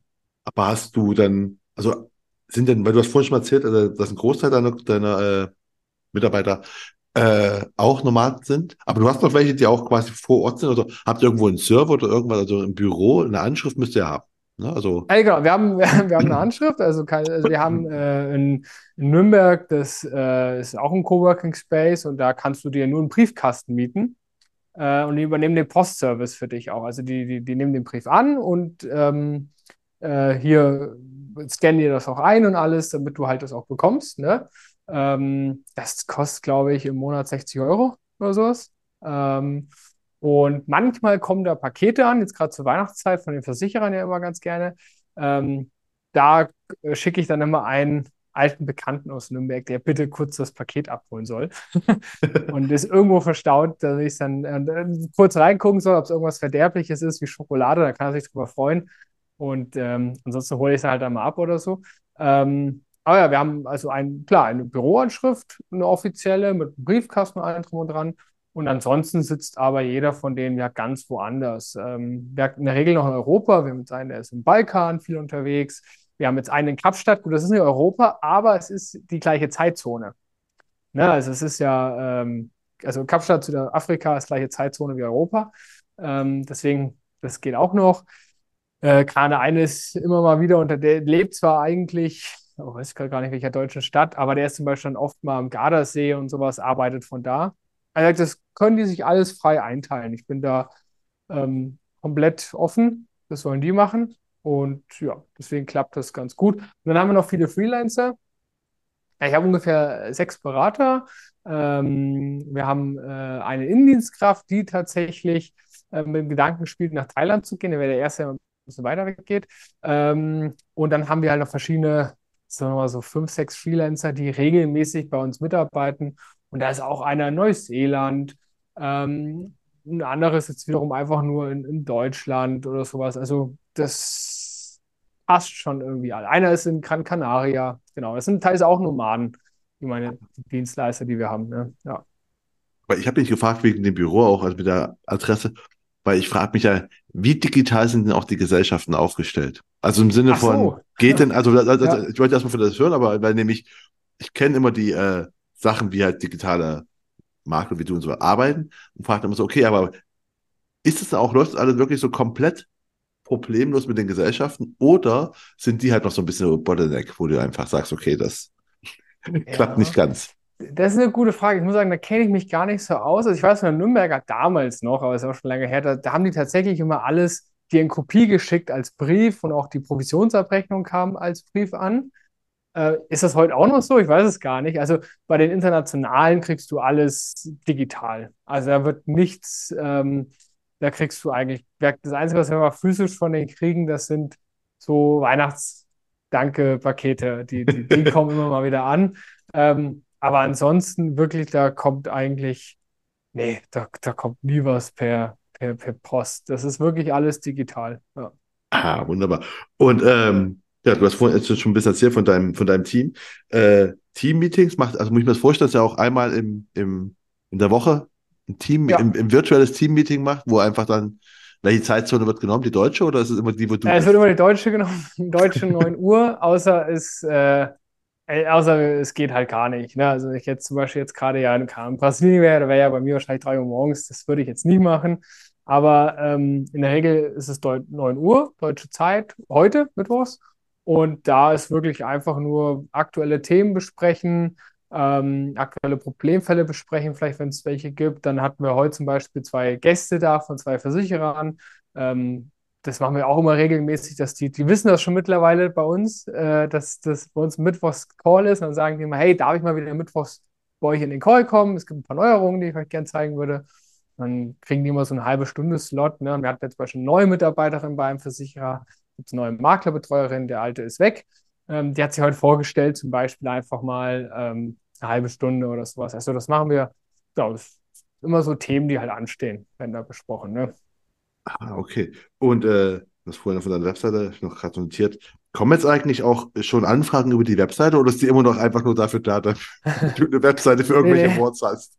Äh, sehr guter Punkt. Also tatsächlich, nachdem das dann mit den ähm, mit den, mit den Kooperationspartnern super funktioniert hat, ähm, haben wir dann dieses Jahr als Ziel gehabt, also 2022 haben wir noch skaliert, da habe ich dann die meisten Berater geholt und äh, das äh, auch ein bisschen besser strukturiert online, damit ich ja ab 23 auch ins Ausland gehen kann besser. Und jetzt 23 war unsere große Unternehmensaufgabe intern, uns nicht mehr so abhängig zu machen von Kooperationspartnern, in Anführungszeichen. Also wir sind nicht abhängig, wir haben ja auch verschiedene Kooperationspartner, aber wollten halt trotzdem so ein bisschen organisch auch weitermachen und haben äh, dieses Jahr sehr viel investiert in organisches Wachstum. Wir machen viel YouTube mittlerweile auch in dieser Nische und ähm, auch in, in Werbung. Wir machen tatsächlich Google und Social Media Ads äh, noch dazu dieses, seit diesem Jahr. Und mittlerweile ist es so, dass wir immer noch circa 40 Prozent unserer Anfragen kommen immer noch von Kooperationspartnern. Die sind auch nicht weniger geworden, das, ist noch, das sind sogar mehr geworden, aber es sind halt jetzt im Verhältnis nur noch 40 Prozent, während es 2022 noch 95 Prozent waren oder so. Und äh, 30 Prozent sind wirklich organisch, Website, YouTube etc. Und nochmal 30 Prozent durch die Ads, kann man ungefähr sagen. Ah, aber bei YouTube kommen auch schon Leute, ja? Also jetzt. Äh... Also das ist wirklich, also das ist, kann ich jedem empfehlen, der kein Problem hat, vor der Kamera zu reden. Ich dachte, einmal klar, unser Kollege, ne, Versicherung mit Kopf, der macht das natürlich königlich. Äh, da kann man nichts sagen. Der macht das super und der hat natürlich auch zu jedem Thema schon ein Video. Aber natürlich jetzt nicht zur internationalen Krankenversicherung. Wir machen nur internationale, ein bisschen digitale Nomaden-Lifestyle, nur das. Und wir haben jetzt, glaube ich, nicht mal 800 Abonnenten. Machen das ungefähr seit Januar. Das könnte man sagen, ist ja voll die Zeitverschwendung. Äh, aber ich kann euch sagen, jede Woche melden sich bestimmt drei, vier Leute. Obwohl wir nur 800 Abonnenten haben. Das ist halt einfach die Nische. Ja? Die, die erkennen halt, okay, der Typ, die gucken sich den Kanal an, die Videos an, die sagen, okay, der hat Ahnung. Ah, ich kann den Gespräch bei den Bogen kostet mir nichts, mache ich. Ja, also muss man nicht in solchen Dimensionen denken wie eine Versicherung mit Kopf. Das kann man auch schon viel früher machen. Wenn man, glaube ich, eine Nische hat. Und ja, bei uns ist das, hätte ich nicht erwartet, bin ehrlich, habe mich lange gegen gesträubt ähm, über die Idee, aber war am Ende jetzt sehr froh, es gemacht zu haben. Und die anderen Kanäle, weil ich bin gerade auf deiner Website sehr, du bist jetzt doch, also, also Facebook habt ihr auch, YouTube, TikTok, äh, Instagram. Ja, also jetzt, jetzt mittlerweile sind wir da, wo, wo das quasi alle machen. Ne? Auch, weil es macht auch Sinn, aber es ist halt viel Arbeit und wir haben jetzt, ja, wir haben, wir machen auch, es, es gibt auch TikToks, die von uns hochkommen. Ja, ich muss sagen, diese Short-Formate, die gefallen mir nicht so gut, aber wir haben zum Beispiel drei Cutter. Ne? Wir haben drei Cutter, die, ähm, äh, die bei uns arbeiten. Äh, ich nehme die Dinger auf und schiebe das dann in einen Funnel, wo es dann gecuttet wird. Wir haben einen, einen Coach, also ich glaube, Coach ist das falsche Wort, einen Dienstleister, der überprüft die Qualität der Cutter, der macht die Thumbnails mit den Cuttern, der ähm, macht eine Strategie, wie wir welche Videos gut passen würden, was sind aktuelle Trends etc. Und hochladen tut es die Marketingassistenz und die verwaltet auch die Kanäle. Also ich muss selber an der Spitze nur den, den Stoff liefern und hinter mir haben wir einen Prozess aufgebaut, dass alles automatisiert verarbeitet wird und richtig gemacht wird und von Profis, nicht von mir, ähm, die dann am Ende dafür sorgen, dass ein schönes, runde Kanäle und Produkte kommen. Google Ads Manager haben wir einen externen Freelancer, der sich darum kümmert, immer neue Kampagnen zu schalten, etc., damit das halt alles ja, funktioniert und ich mich um andere Themen kümmern kann. Zum Beispiel Videos, weil du hast ja gerade schon, also ich will jetzt gerade nochmal, du hast vorhin schon digitalen Nomaden-Lifestyle. Ich sagte, da kommen wir auch bei dir mal noch dazu. Bei mir schon interessiert wurde, wie du genau also wir, mit dem Reisen hast du ja schon gesagt, okay, wenn du irgendwo ankommst, dann sind die ersten Sachen sind äh, Fitnessstudio, äh, Mitgliedschaft, äh, ein, ein, ein äh, Coworking Space, ja, Space ja. wird einfach gemacht. Ähm, okay, also das sind, das sind quasi die, die, die, ja, Vor-Ort-Sachen, die du erstmal so buchst. Äh, was hast du eigentlich alles dabei? Ich weiß, du hast mir vorhin schon erzählt, wo wir gerade von YouTube kommen. Du sagst, du hast auch ein Kamerastativ mit. Ähm, ja. hast, du eine, hast du eine Kamera mit oder hast du, ist es einfach nee. ein iPhone? Äh, iPhone 14 Pro, ich finde das Ding im Kinomodus voll okay für, für so YouTube-Videos, finde ich.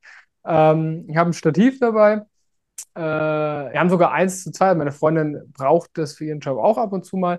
Ähm, und das, das teilen wir uns und da habe ich Stativ dabei. Ich habe ein kleines Licht dabei, falls mal das Licht in dem Räumlichkeit, wo ich bin, nicht so gut ist. Ähm, und Mikro, das ist so Dings. Dann habe ich Sportschuhe und äh, ich sag mal so Freizeitschlappen dabei und ansonsten Klamotten. Wir haben eine kleine Reiseapotheke. Amazon Fire TV Stick ist da noch drin. Ähm, und äh, ja, das, das war es eigentlich. Natürlich sowas wie natürlich äh, äh, Hygieneartikel. Ja, das, das, das glaube ich, wird, wird alles sein. Ja, irgendwie sowas. Ah, okay. Und wie ist deine Arbeitsroutine jetzt so, wenn du sagst, okay, du stehst jetzt auf, du bist, also, du bist jetzt seit fünf Tagen bist du in äh, Taipei. Ne? Ähm, wie ja. stehst du morgens? Also hast du wirklich auch so, okay, acht Uhr stehe ich auf, mache coolen Kaffee und dann habe ich Termine mit Kunden oder? Nee, das ist, deswegen muss ich sagen, liebe ich die asiatischen Zeitzonen. Also ich bin jetzt sieben Stunden voraus. Bei mir ist es jetzt ja gerade 19 Uhr, 19. Ähm, und also das Schöne ist halt, du stehst auf und Deutschland schläft. Das finde ich persönlich sehr angenehm. Ich habe schon andere Nomaden gehört, die meinen, die finden das ganz schlimm. Ähm, ich finde das sehr angenehm und dann ist wirklich erstmal so, ähm, steh auf, kann auch mal neun sein, wenn ich äh, je nachdem, wie lange ich auf war. Und dann ähm, ist es eigentlich immer so, dass wir, wir haben komplett, unter, also das ist auch mal wichtig, wir haben unterschiedliche Arbeit, Tag, Ab, Tagesabläufe, ich meine Freundin. Also ähm, das ist super wichtig. Man denkt immer, man reist ja zusammen und macht auch alles zusammen. Aber wenn man jetzt ja daheim wäre, einfach nur daheim leben würde, dann sagt man sich auch morgens Tschüss und sieht sich ja abends wieder in der Regel, ne? Oder sogar noch später. Und das ist auch wichtig. Du kannst nicht alles zusammen machen. Ich bin aufgestanden, bin dann äh, hier gerade in einem Hotel, äh, bin dann ins äh, Hotelgym gegangen, ähm, bin dann, habe da mich fertig gemacht, bin dann zum Café, zum, war auch schon, glaube ich, 11 oder 12 Uhr, zum Frühstücken gegangen und habe dann von da aus schon mal so ein bisschen gearbeitet und habe jetzt aber Zeit, 15 Uhr, also 8 Uhr deutsche Zeit, bis äh, 20 Uhr, heute Mittwochs mache ich mal Termine, habe ich halt jetzt durchgehend Termine, Blogs drin quasi.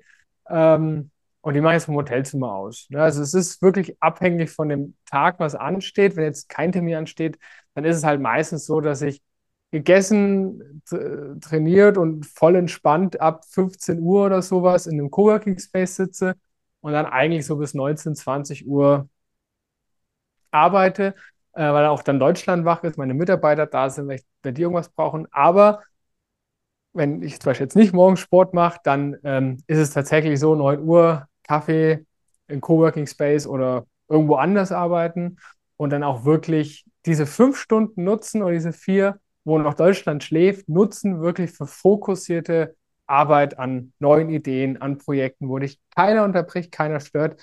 Und das zum Beispiel finde ich, also hat mir persönlich sehr viel gebracht. Ähm, weiß ich, also weil einfach, die sind halt auch alle noch am Schlafen. Da, da ist nichts. Da, da, kannst du dich wirklich auf tolle Sachen konzentrieren.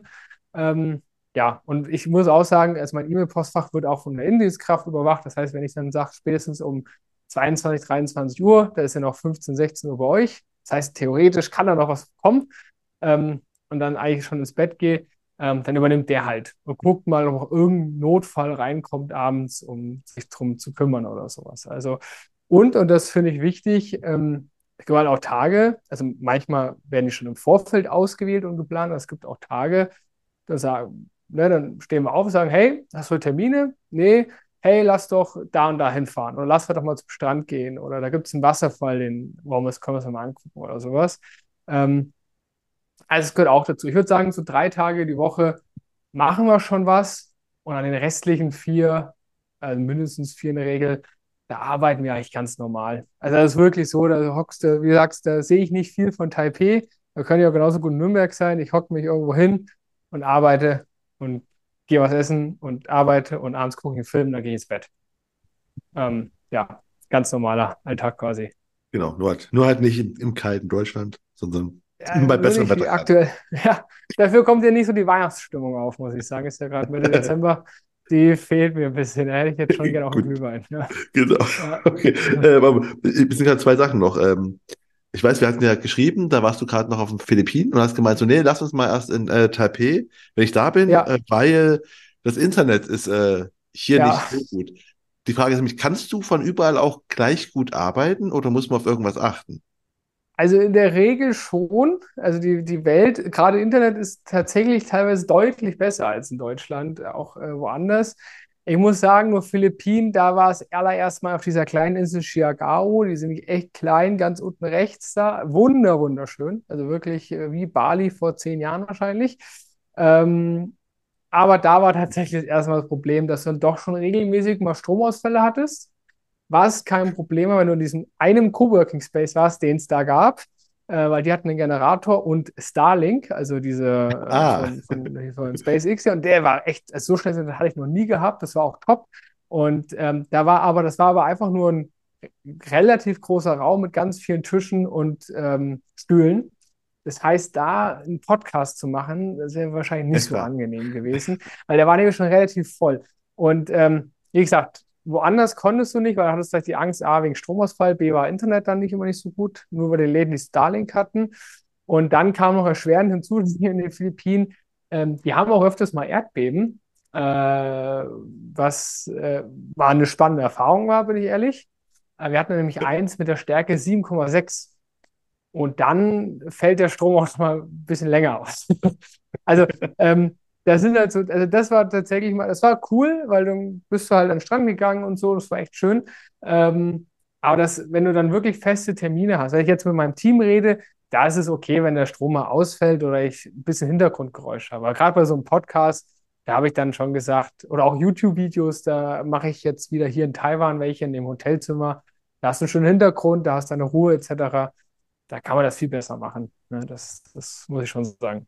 Ah, Ja, muss man sich ein bisschen an. Ja, das ist. ah, okay. Aber, es ist- aber ist mal interessant, du bist der Erste, mit dem ich rede, der mal Starlink hatte. Also Starlink ist also offensichtlich richtig Ey, gutes super, Internet, ja, ja. hatte ich noch nie. Also war Philippines das erste Mal. Ich hatte noch nie so schnelles Internet. Ich war total baff, wie, wie gut das funktioniert. Also ich habe gedacht, das, das gibt's. Also ich habe immer gedacht, das dauert noch ein paar Jahre, bis der alle Satelliten da oben hat. Aber dann in den Philippinen, muss, auch bei, auch bei Wolken und Regen etc., top. Also bin ich echt überzeugt von. Ah, Muss ich so gut. sagen. Ähm, du hast vorhin noch äh, was von äh, Notfällen erzählt. Wenn mal Notfälle sind, dann hast du jemanden, der auf deine, dein äh, na, Postfach sich mit anschaut. Wie ist denn eigentlich, wenn du äh, mal mit Versicherern was klären musst? Du bist jetzt gerade, du bist, ich meine, du bist jetzt gerade halt in Taipei, du sagst ja gerade, also dann, du kannst ja. Ja. wahrscheinlich nicht, wenn bei dir 12 Uhr ist, also halt hier, ist da hier 6 Uhr oder sowas, wirst du keinen erreichen. Ja, Ist das ein Problem oder Äh, machen das dann deine deutschen Mitarbeiter? Mi- Mittlerweile nicht mehr, weil ich ja komplett raus bin aus der Beratung seit circa einem Jahr. Also ich bin nur noch im Hintergrund aktiv. Das heißt auch, meine Kunden von damals, äh, wenn die was haben, kümmern sich die Berater drum. Ähm, aber wie gesagt, dann, also äh, dann in der Regel, ne, wie, wie gesagt, die dringenden Sachen werden von den Mitarbeitern gemacht und selbst wenn man wenn ich mal ein bisschen Rücksprache brauche, ein bisschen Antwort brauche, dann wenn ich es jetzt drei Stunden später erfahre, geht es ja in der Regel auch noch. Ne? Also das, also das, das ist eigentlich nie das Problem. Problem, ja, man hat, man hat halt nicht so den persönlichen Kontakt zu den Versicherern. Wenn ich mal in Deutschland bin, bin ich dafür von, fahre ich von Stadt zu Stadt, um die alle mal zu besuchen. Gibt ja Gott sei Dank nicht so viele, mit denen wir arbeiten in dem Bereich. Ähm, aber äh, das geht natürlich ein bisschen verloren. Dieser persönliche Kontakt, dass der Maklerbetreuer mal Hallo sagt und sowas. Das mache ich, habe ich halt nur einmal im Jahr. Ist dann zwar auch super schön und alles, aber ja, das, das geht ein bisschen verloren. Okay. Ähm, wir sind jetzt fast schon, fast schon am Ende. Ich frage, bei dir klingt alles so perfekt. Äh, weißt du, so, so Also- ah, ich mache mich so selbstständig, so, Also- ah, ich habe ich, ich hab keine Website, ach, ich brauche eine für diesen Award. Ah, okay, ich gewinne den Award. Ähm, hab, hab, hab jetzt auch eine, ich habe jetzt eine Website und einen Award. Also, Und, ja, äh, das stimmt. Also es war schon harte Arbeit. Also da- das ist ganz kurz, also diese, diese, also dieses Büro, diesen Schreibtisch, ich sag's wirklich, ich habe Monate hinweg war ich da drin gehockt von spätestens 7 Uhr morgens bis teilweise 24 Uhr darüber hinaus. Ich habe wirklich, das war, das war, ich habe ein halbes Jahr wirklich reingeackert wie nix.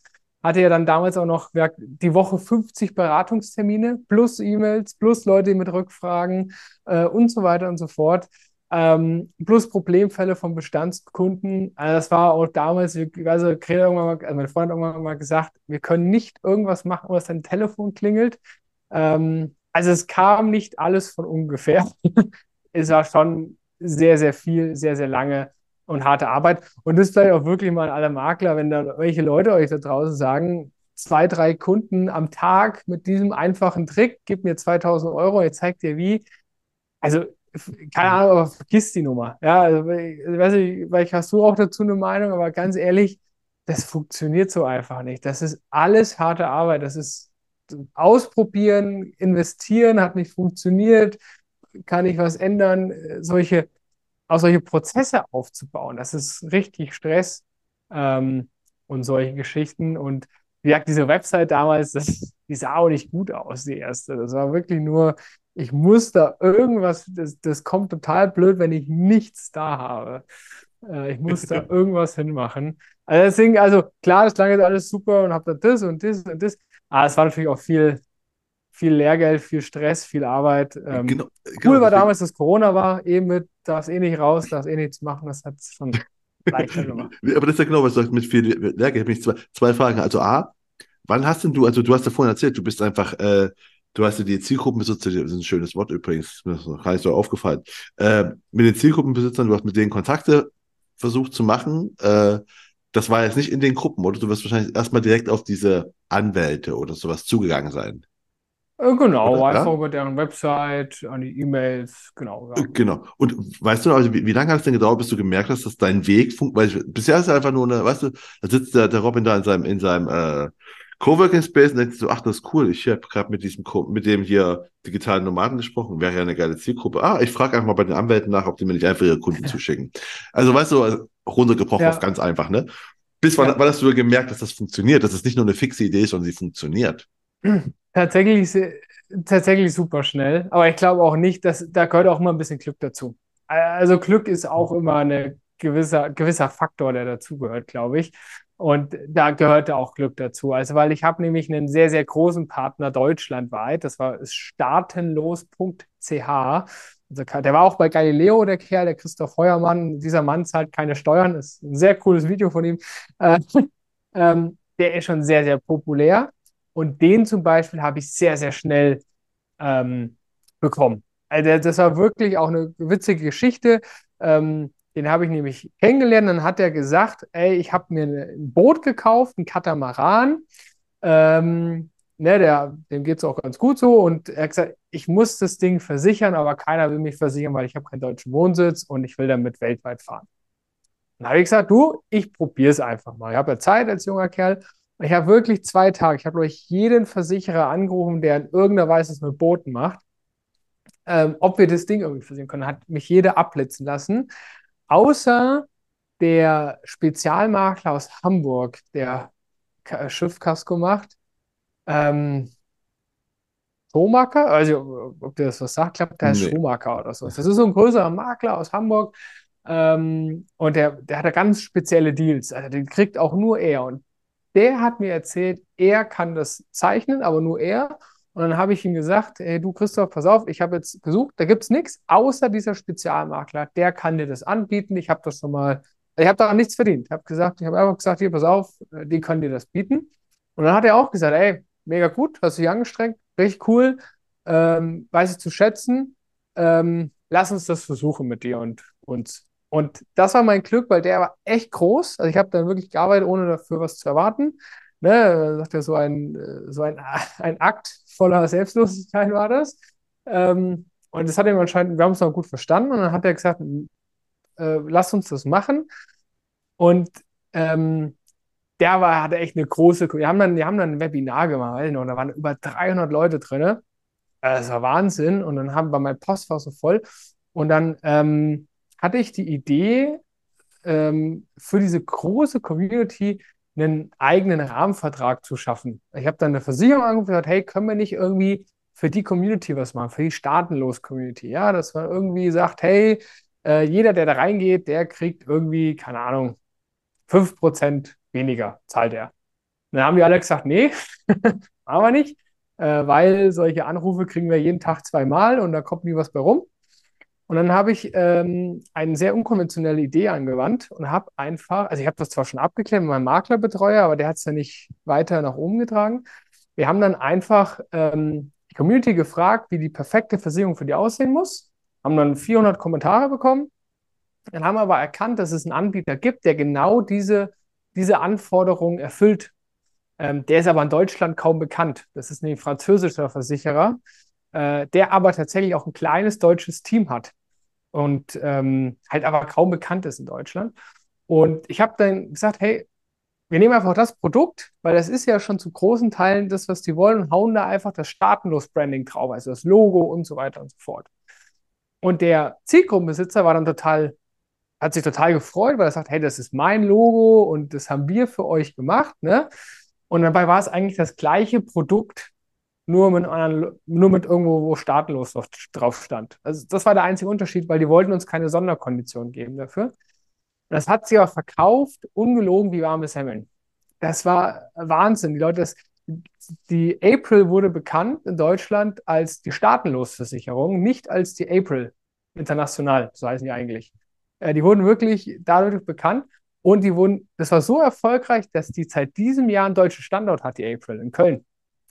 Äh, also wirklich, das, die haben nur wegen uns, also die kannten, also wir haben, wir haben irgendwie das Geschäft, was sie in Deutschland hatten, haben wir irgendwie verdreifacht oder eines Jahres, waren dann direkt Nummer eins Vertriebspartner der Welt bei denen und dann ist es denen aufgefallen, dass der deutsche Markt doch interessanter sein könnte als erwartet und haben dann tatsächlich jetzt einen eigenen Standort mit deutschen Mitarbeitern, äh, das deutsche Team vergrößert, in Köln platziert. Und ich finde es mal gut, weil wollte ich kurz sagen, der Vertriebsleiter von dieser Versicherung, der geht immer mal wieder auch hier in die einschlägigen Versicherungsmagazine rein und erzählt halt von ihrem Start in Deutschland und was sie vorhaben und bla bla bla. Und, und ähm, Ja, aber eigentlich gibt es den ganzen Laden, das haben sie mir auch schon persönlich gesagt, nur weil wir damals die so gepusht haben tatsächlich. Ähm, und das war halt, das war halt echt ein schlauer Marketing-Schachzug auch einfach. Deswegen ging das auch so schnell, weil dann wirklich die Leute dachten, das gibt es nur bei uns und das ist irgendwas Besonderes. Und als dann auch noch tatsächlich so viele Leute kamen, haben wir auch tatsächlich diese 5% Rabatt bekommen für, diese, für diesen Rahmenvertrag. Ähm, und dann konnten wir halt noch mehr argumentieren, dass wir gesagt haben, hey, wir bieten euch auch, wir sparen euch sogar Geld. Ihr, wir kosten euch nicht, wir beraten euch, wir helfen euch auch danach und ihr spart sogar noch Geld im Vergleich zu, wenn ihr direkt zum Versicherer geht. Ja, und dadurch äh, wurde natürlich auch die anderen Versicherer aufmerksam und gesagt, hey, was ist denn dieser Staaten los? Ne? Irgendwie Kunden sprechen uns drauf an und sowas. Und ähm, das war tatsächlich der Moment, wo es richtig eingeschlagen hat. Ja. Das, das war Glück, Glück, ganz ehrlich. Das ist Glück, dass das so funktioniert hat. Glück, dass keiner diesen Versicherer kannte. Ähm, das gehört dazu. Bin ich ja, ehrlich. Ja, aber es ist halt Glück. Es gibt ja immer so zwei verschiedene Arten von Glück. Es gibt dieses Würfelglück und es gibt aber halt das Glück des Tüchtigen. Also du hast ja, ja einfach, weißt du, es ist ja. ja, nicht so, dass du, dass du gewürfelt hast, dann kam einfach die zufälligerweise zu dir, sondern du hast die Umfrage gemacht und du hast das Wissen gehabt, alles, was die wollen, ist im Prinzip in dieser relativ unbekannten Versicherung ist das drin und du hast es dann gematcht. Also ich sag schon, also ne, du hast, du warst quasi, das, ich, ich nenne mal so, das, das Glück des Vorbereiteten auf den richtigen Moment. Also, ne, den hast du ja, das warst du ja quasi. Das war nicht nur Glück, das muss ich immer nur einwerfen, weil mir Leute sonst nämlich immer noch sagen, ich rede mit denen über andere Menschen, dachte, ja, der hat ja noch Glück gehabt. Denkst du, ja, es ist. Der ja, war klar, aber äh, das gehört dazu. Und ich sag, äh, du gibst dir recht, man kann auch Glück in gewisser Weise anziehen. Ne? Also jemand, der wirklich Tag und Nacht für was ackert, für was er brennt, wo, wo er sieht, das funktioniert, der hat in der Regel auch meistens Erfolg. Ja? Also das äh, darf man auch nicht vergessen. Ne? Also das, da finde ich auch gut, hast, hast schon recht. Also, also klar, das ist halt nicht, es, ist, es ist halt nicht nur Glück, sondern es ist halt einfach Arbeiten, Disziplin. Ne? Du hast vollkommen ja. verdient. Ähm, wir haben, gerade schon von Erfolg sprechen, wir kommen fast schon zum Ende, aber ich frage auch mal Leute, meine, meine Gäste immer nach, nach Misserfolgen. Weil bei mhm. dir klingt, ne, klingt ja alles so perfekt. Ich vermute, ja. es war nicht immer alles perfekt. Äh, boah, nee, es war schon natürlich viel Arbeit. Ähm, eine Zeit lang, was ich total spannend fand, sagt dir das Imposter-Syndrom was? Ja, wenn man denkt, man kann, man, man denkt, man kann nichts, obwohl man eigentlich was ja, kann. Also, genau, also morgen fliege ich auf. So war das. Und ja. Das hatte ich sehr, sehr lange, dass ich äh, sehr, sehr lange irgendwie gedacht habe, irgendwie, ähm, wie du sagst, ich habe das irgendwie eigentlich nicht verdient, ich bin da was reingeraten und das läuft jetzt gut, aber in drei Wochen interessiert sich keine Sau mehr für mich. Ähm, und das hat mich eine Zeit lang echt, aber ich weiß, also war jetzt nie depressiv oder sowas, aber es hat mich schon durchaus runtergezogen und ich dachte, ah, das ist nicht sowas. Und ähm, was mir sehr, sehr schwer gefallen ist, vor allem, wo ich auch, auch Fehler gemacht habe und was mir auch echt Geld gekostet hat am Ende des Tages, ähm, als dann dieser Wechsel kam von Berater zu Geschäftsführer. Weil ja, ich habe zwar, hab zwar im Studium BWL gelernt, aber in dem Studium bringen sie dir nichts bei, was in irgendeiner Form du nutzen kannst als Geschäftsführer. Ja, die bist dann in deren Szenario immer bei Siemens im mittleren Management und führst ein Team von zehn Leuten. Das ist aber nicht das Gleiche, als wenn du ein eigenes Unternehmen aufbaust mit plötzlich Mitarbeitern. Ähm, und da hatte ich riesige Probleme. Also das war wirklich für mich, da hatte ich auch keinen Mentor oder sowas. Also ich war wirklich, ich habe plötzlich Mitarbeiter. Ähm, ursprünglich Kunden werden eigentlich nur noch Zahlen klingt doof, aber früher war halt jeder Kunde, war halt ein Name und dann hattest du auch immer ein Gespräch im Kopf mit dem Kunden. Und wenn das halt so viele, dass es halt einfach wirklich nur Zahlen sind. Ah, die Woche haben wir ähm, 40 neue Termine gehabt. Nächste Woche 60. Also das, das hat mir irgendwie ein bisschen leid getan, weil ich habe eigentlich immer sehr gerne. Ich war ein sehr guter Berater, glaube ich, aber halt erstmal ein schlechter Geschäftsführer. Und dann musst du halt irgendwie Menschen teilweise führen. Ich habe Berater, die sind 58 Jahre alt. Super jung geblieben Leute im Kopf, ja. Aber der deutsche Beratermarkt, Maklermarkt, der ist halt ein bisschen älter. Und ähm, dann ist, ist also weiß nicht, wie du umgehen sollst, äh, was ist richtig, was das war, ich glaube, da habe ich viele Fehler gemacht in der Zeit, was halt dann auch dazu geführt hat, dass sicherlich nicht alles rund lief und wir auch viel Potenzial auf der Straße haben liegen lassen. Und äh, ja, das würde ich mal so sagen, war einer der größten Misserfolge. Ähm, würde ich jetzt so pauschal mal aus dem Gedanken behaupten, ja. Aber hast du dann wird jetzt ein, dann ein Coaching genommen, so quasi um Geschäftsführer-Coaching gibt es bestimmt auch, oder? Und man sagt, okay, Ja, wir, wir bestimmt auch. Nee, ich, ich, ich höre sehr so, gerne Blinks. Weiß nicht, ob du ah, Blinkist okay. kennst. Die, so, ja, die die, die die Kurz. Kurzbücher, ne? Genau, Kurzbücher, habe viel gelesen, habe natürlich viele auch einfach ähm, gesprochen. Äh, Das, und irgendwie bin ich dann da reingewachsen. Also das hat dann irgendwann auch funktioniert. Mittlerweile habe ich so, so eine Art Mentor, der mir tatsächlich auch immer mal wieder ähm, coole Sachen, äh, den mir auch, ich, den rede ich einmal die Woche. Äh, das, das funktioniert ganz gut und das hilft mir schon auch sehr.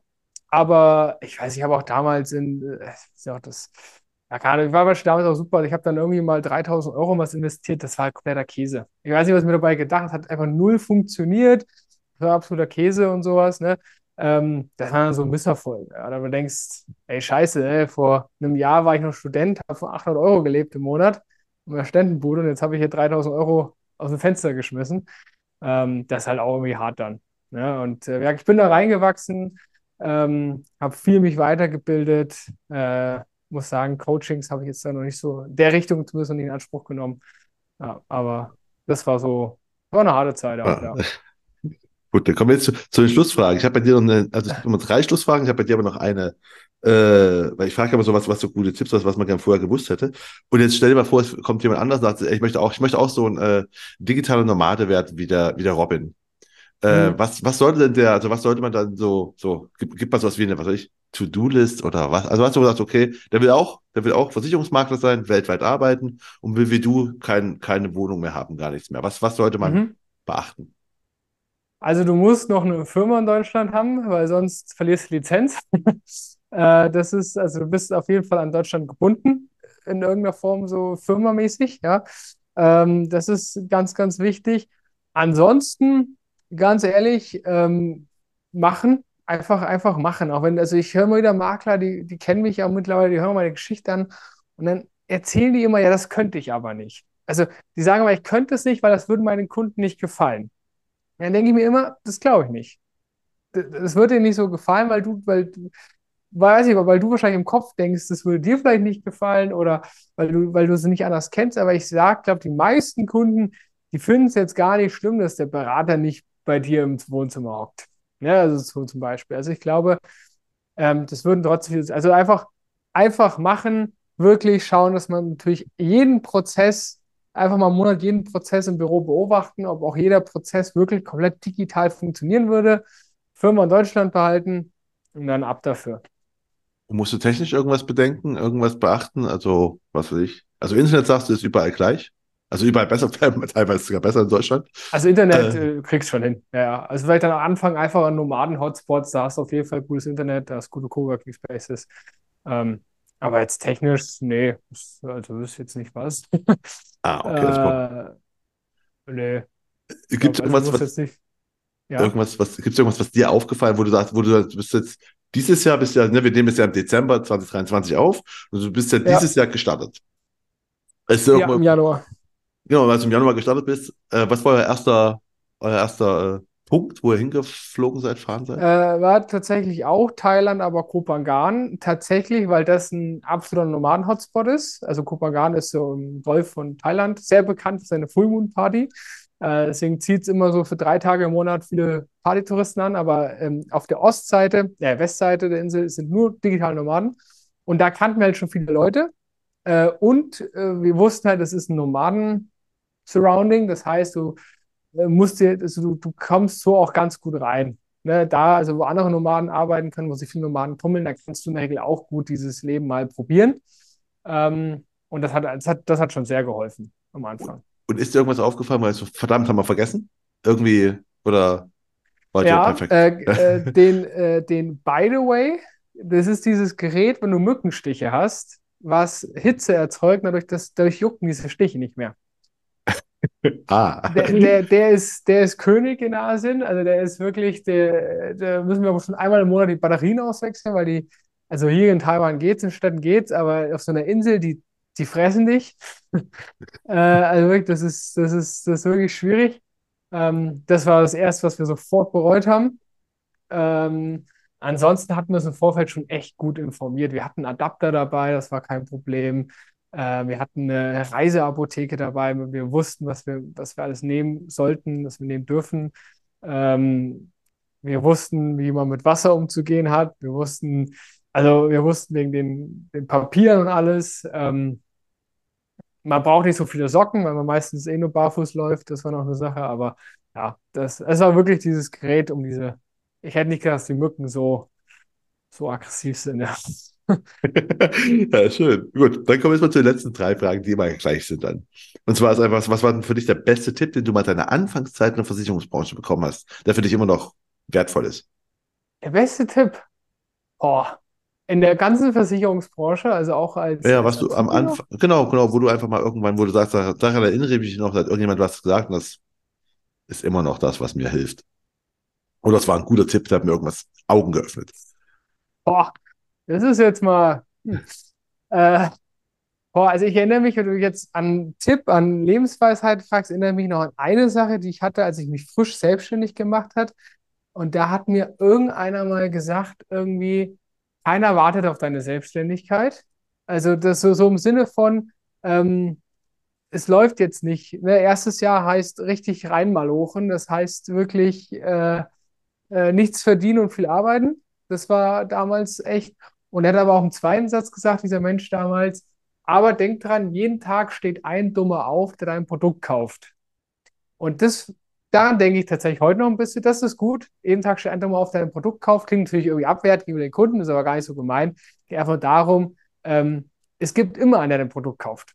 Also wenn du, wenn du, wenn du damit irgendwas löst, dann gibt es immer einen, der es kauft, irgendwo da draußen. Du musst halt einfach diese Person nur irgendwie erreichen. Und das ist absolut richtig. Also jeden Tag gibt es Menschen, die stehen auf und sagen, ich brauche eine BU. Frage ist, wenn du jetzt Makler bist, der BUs verkauft, wie bekomme ich diesen Kunden? Ne? Also wie komme ich an den ran? Ja. Okay. Dann was hättest denn du gerne früher gewusst, was du selbst erarbeitet hast? Also ganz viel zum Thema äh, Geschäftsführer sein, ja, also wirklich Mitarbeiterführung, ähm, Umgang mit, äh, mit in Gesprächen mit, mit sowas wie Vorständen von Versicherern, ähm, die, also die, die, ja, so auf der Ebene ist es dann schon, ich weiß nicht, du redest schon auch regelmäßig mit Vorständen, könnte ich mir vorstellen. Aber ich weiß nicht, verhandelst du manchmal mit denen? Nee, nee, ich, ich, ich interview die nur. Ich spreche nur mit denen, Ach genau so. wie mit dir. Also ich bin da. Okay. Wir, wir plaudern okay, nur. Da geht's doch. Aber ich muss sagen, manchmal verhandeln äh, Versicherungsvertrieb kann dann doch schon äh, ein, also kann dann schon auch anstrengender sein, sage ich mal. Vor allem, da muss ich sagen, ähm, mit anderen Maklern in meinem Feld. Also da ist natürlich schon so, äh, der Umgang ist ein bisschen schwieriger, mittlerweile kriegt das hin. Aber ich habe halt einfach gedacht, ich und diese anderen Makler, wir sind alle in harmonischer Koexistenz, immer. Ähm, weil wenn ich jetzt, ich rede auch viel mit dem Basti äh, von Versicherung mit Kopf oder so und da ist ja auch alles entspannt, ja.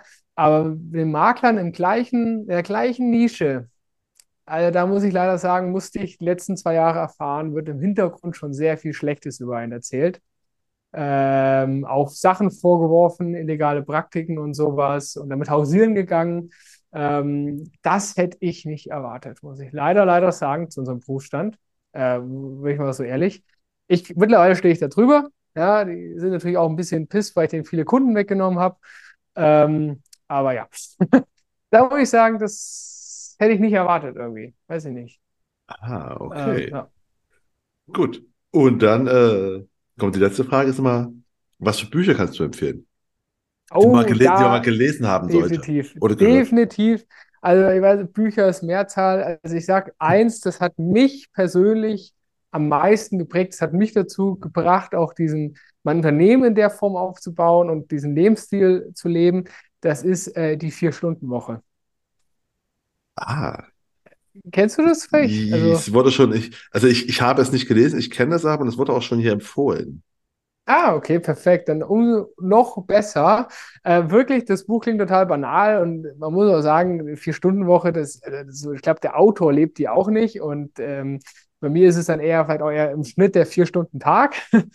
ähm, aber das ist wirklich, das erzählt eigentlich so viele simple Sachen, aber so richtig, so goldrichtig. auch zum Verhältnis von Zeit und wie wichtig Zeit ist und das neue Reich und das alte Reich.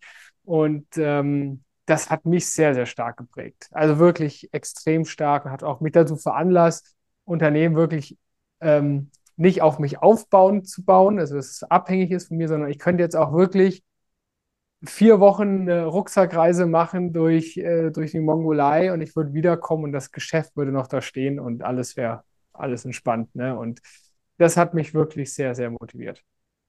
Sonst noch welche oder du das? Achso, äh, also das war jetzt geschäftlich, muss ich sagen, aber auch persönlich. Was ich auch noch ein sehr spannendes Buch fand, das ist aber wirklich nur persönlich und auch so für Beziehungen würde ich das sehr empfehlen ähm, ist der Weg des wahren Mannes. Klingt doof, weil ich das schon mal einer empfohlen hat. Äh, klingt total doof, so von wegen, äh, wie jetzt männlich sein und bla bla. Nee, nee, also es ist gar nicht direkt. Der Weg des wahren Mannes zeigt einfach nur, ähm, dass das männliche und weibliche Energien und dass eigentlich jeder Mann auch weibliche Energien hat und jede Frau männliche Energien hat und ähm, wie du diese Sachen, Eigenschaften eigentlich nutzen kannst, um auch wirklich eine, eine, eine erfülltere Beziehung ähm, zu führen ähm, und auch besser den Alltag zu meistern, auch besser, hilft auch einfach fürs Verständnis. Ne? Also auch meine Freundin hat das Buch auch gelesen, obwohl die jetzt nicht männlich werden will oder so. Ähm, und da muss ich wirklich sagen, das hat, bin ich auch ganz offen und ganz privat, das hat wirklich die, die Beziehung, läuft jetzt auch schon seit über vier Jahren, hat jetzt äh, die Beziehung nochmal deutlich ähm, ja, einfach verbessert. Man, man weiß mehr, man geht besser aufeinander ein und so. Ähm, das waren sehr, sehr interessante Punkte in dem Buch. Also das hat mir persönlich auch noch sehr viel wert. Also gar nicht businessmäßig, aber wirklich persönlich sehr viel gegeben. Ist ja ganz offen, genau. Es kann ja auch, hätte auch ein Roman sein können, das, wenn du sagst. Den sollte äh, absolut. Ja, ja, absolut, absolut, absolut. Ja, definitiv. Ja. Nee. Willst du sonst noch ein Buch empfehlen oder? Ich, ich, ich, ich sage den Leuten immer, ich sag immer so, drei kann man, muss man nicht. Du kannst auch nur eins. Das wäre kein, Ach so, kein also, Wissen, ich, ne? also, ich, ich habe viele Bücher ge gelesen oder auch als, als Hörbuch. Darf ich zum Beispiel auch eins nicht empfehlen? Das finde ich, weil ich finde, es gibt auch Bücher, die werden so oft empfohlen, wo ich immer sage, den, den Sinn sehe ich nicht. Also, ich nicht. Du bist der Erste, da bin ich gespannt. Gerne, klar. Also, was total gehypt wird in dieser Szene, ist ja dieser 5 AM Club. Kennst du das? Ah, ja, es ist 5, ist nicht 4 AM oder, oder vorher, ich dachte immer 5 AM Club oder ähm, irgendwie sowas, dachte ich. Ich weiß nicht, oder ja. Aber wo man einfach heißt möglichst früh aufstehen dass du, halt, doch, ne? dass du um 5 Uhr aufstehen sollst und dann ist, ähm, und äh, also da geht es ja darum, auch wenn du es nicht schaffst, um 5 Uhr aufzustehen, wie du, welche Methoden es gibt, damit du auch wirklich wach bist und dass das Menschen ihr Leben verändert hat. Und es gibt ja auch ganz viele Leute, die sagen, das hat ihr Leben verändert. Mag bestimmt auf bestimmte Menschen passen, aber nicht. Es gibt einfach verschiedene Schlaftypen Schlaf ist mega, mega wichtig. Es gibt auch ein Buch, warum wir schlafen. Das kann ich noch empfehlen. Das ist echt toll. Ähm, und also du musst nicht früh aufstehen, um erfolgreich zu sein. Es, es, passt einfach auf manche Menschen nicht. Ja, also das, das ist einfach so. Äh, klar gibt es Vorteile, wenn du 5 Uhr aufstehst, wie ich jetzt hier in Asien, da nervt dich keiner, dann kannst du bis 9 Uhr konzentriert durchpowern. Aber es gibt halt auch viele, die sagen halt, dann sind halt um 12 Uhr Hunde müde. Ja, also ähm, das wird oft gefeiert und viele Leute sagen, hat ihr Leben verändert und dadurch wirst du, du musst nur früh aufstehen, dann wirst du erfolgreich. Das halte ich persönlich für absolut Schwachsinn. Also, nee, schlaft euch aus und dann powert durch. Meine Devise. Das ist eine gute Devise. Ähm, ja. Ist, ist auch eigentlich ein, ein, schönes Schlusswort. Ich wollte nur noch fragen am Ende, aber ja, wo geht es jetzt nach, nach äh, Taipei? Geht es jetzt irgendwo bei der Noten von Thailand, ne? Nach Chiang Mai, genau. Dann genau. sind wir in äh, Norden Vietnams, in der Halong-Bucht äh, und Hanoi da, die, die Gegend. Ähm, da sind wir tatsächlich nochmal in Thailand. Das ist aber echt Zufall, weil Kopangan haben wir einfach viele Freunde und die wollen wir nochmal besuchen, wenn wir schon in der, in der, in der Region sind. Und dann äh, geht es nochmal nach Dubai. Das allererste Mal nach Dubai. Ähm, war ich nie, sind sehr viele Kunden, sehr viele Geschäftspartner von uns. Das ist also auch wirklich nur arbeitstechnisch wahrscheinlich. Geschäftsreise nach Dubai, auf, ja. So ungefähr. Und dann auf dem Heimweg hatten wir noch einen ganz coolen Flug gefunden nach, nach Griechenland, nach Athen. Da machen wir nochmal drei, vier Tage Urlaub. Das äh, gehört auch dazu. Leute denken, wir sind nur im Urlaub, aber nee, wir nehmen uns tatsächlich auch Urlaub vom Reisen, wo wir dann gar nicht arbeiten und nur uns darauf fokussieren, ein bisschen zu reisen und äh, bisschen ja, zu entspannen. Und dann geht es zurück nach Deutschland im März. Ja, deswegen, die Route hatten wir jetzt schon sehr, sehr detailliert geplant und dann ähm, ja, bis in März und dann, dann geht es wahrscheinlich nach China. äh, nächstes Jahr. Das ist aber noch nichts richtig geplant. Jetzt gibt es ja das neue Visa. Du darfst ja 14 Tage rein als Deutscher ohne Visa nach China. Und das, äh, denke ich, werden wir nutzen. Ich, ich bin gespannt. Wir werden, wir werden das wahrscheinlich über Social Media, auch wenn du da nicht so viel aktiv bist, mitbekommen. Ja, bestimmt. Doch ein bisschen was poste ich da schon. Also immer mal wieder. okay, großartig. Ja, dann bedanke ich mich jetzt noch, dass du echt mein, mein Gast warst und so viel von, von der Welt, von der Versicherungswelt erzählt hast. Das ist sau spannend, sau interessant. Super, vielen Dank dir. Ich hoffe, Sie fanden das Gespräch genauso spannend wie ich und vielleicht haben Sie jetzt ja Lust, hinaus in die Welt zu ziehen und von überall zu arbeiten. Wie es geht und was Sie da machen können, hat Ihnen ja ein bisschen Robin Lerch erklärt. Und wenn Ihnen der Podcast heute gefallen hat, dann würde ich mich, wie schon erwähnt, extrem freuen, wenn Sie ihn abonnieren und auf der einen oder anderen Plattform auch gut bewerten würden. Und damit verabschiede ich mich von Ihnen. Das war die Königsmacher-Folge mit Robin Lerch. Mein Name ist Marco Peterson. Ich bin Ihr Ass im Ärmel, wenn es um Social Media und digitale Kommunikation der Versicherungsbranche geht. Auf Wiederhören.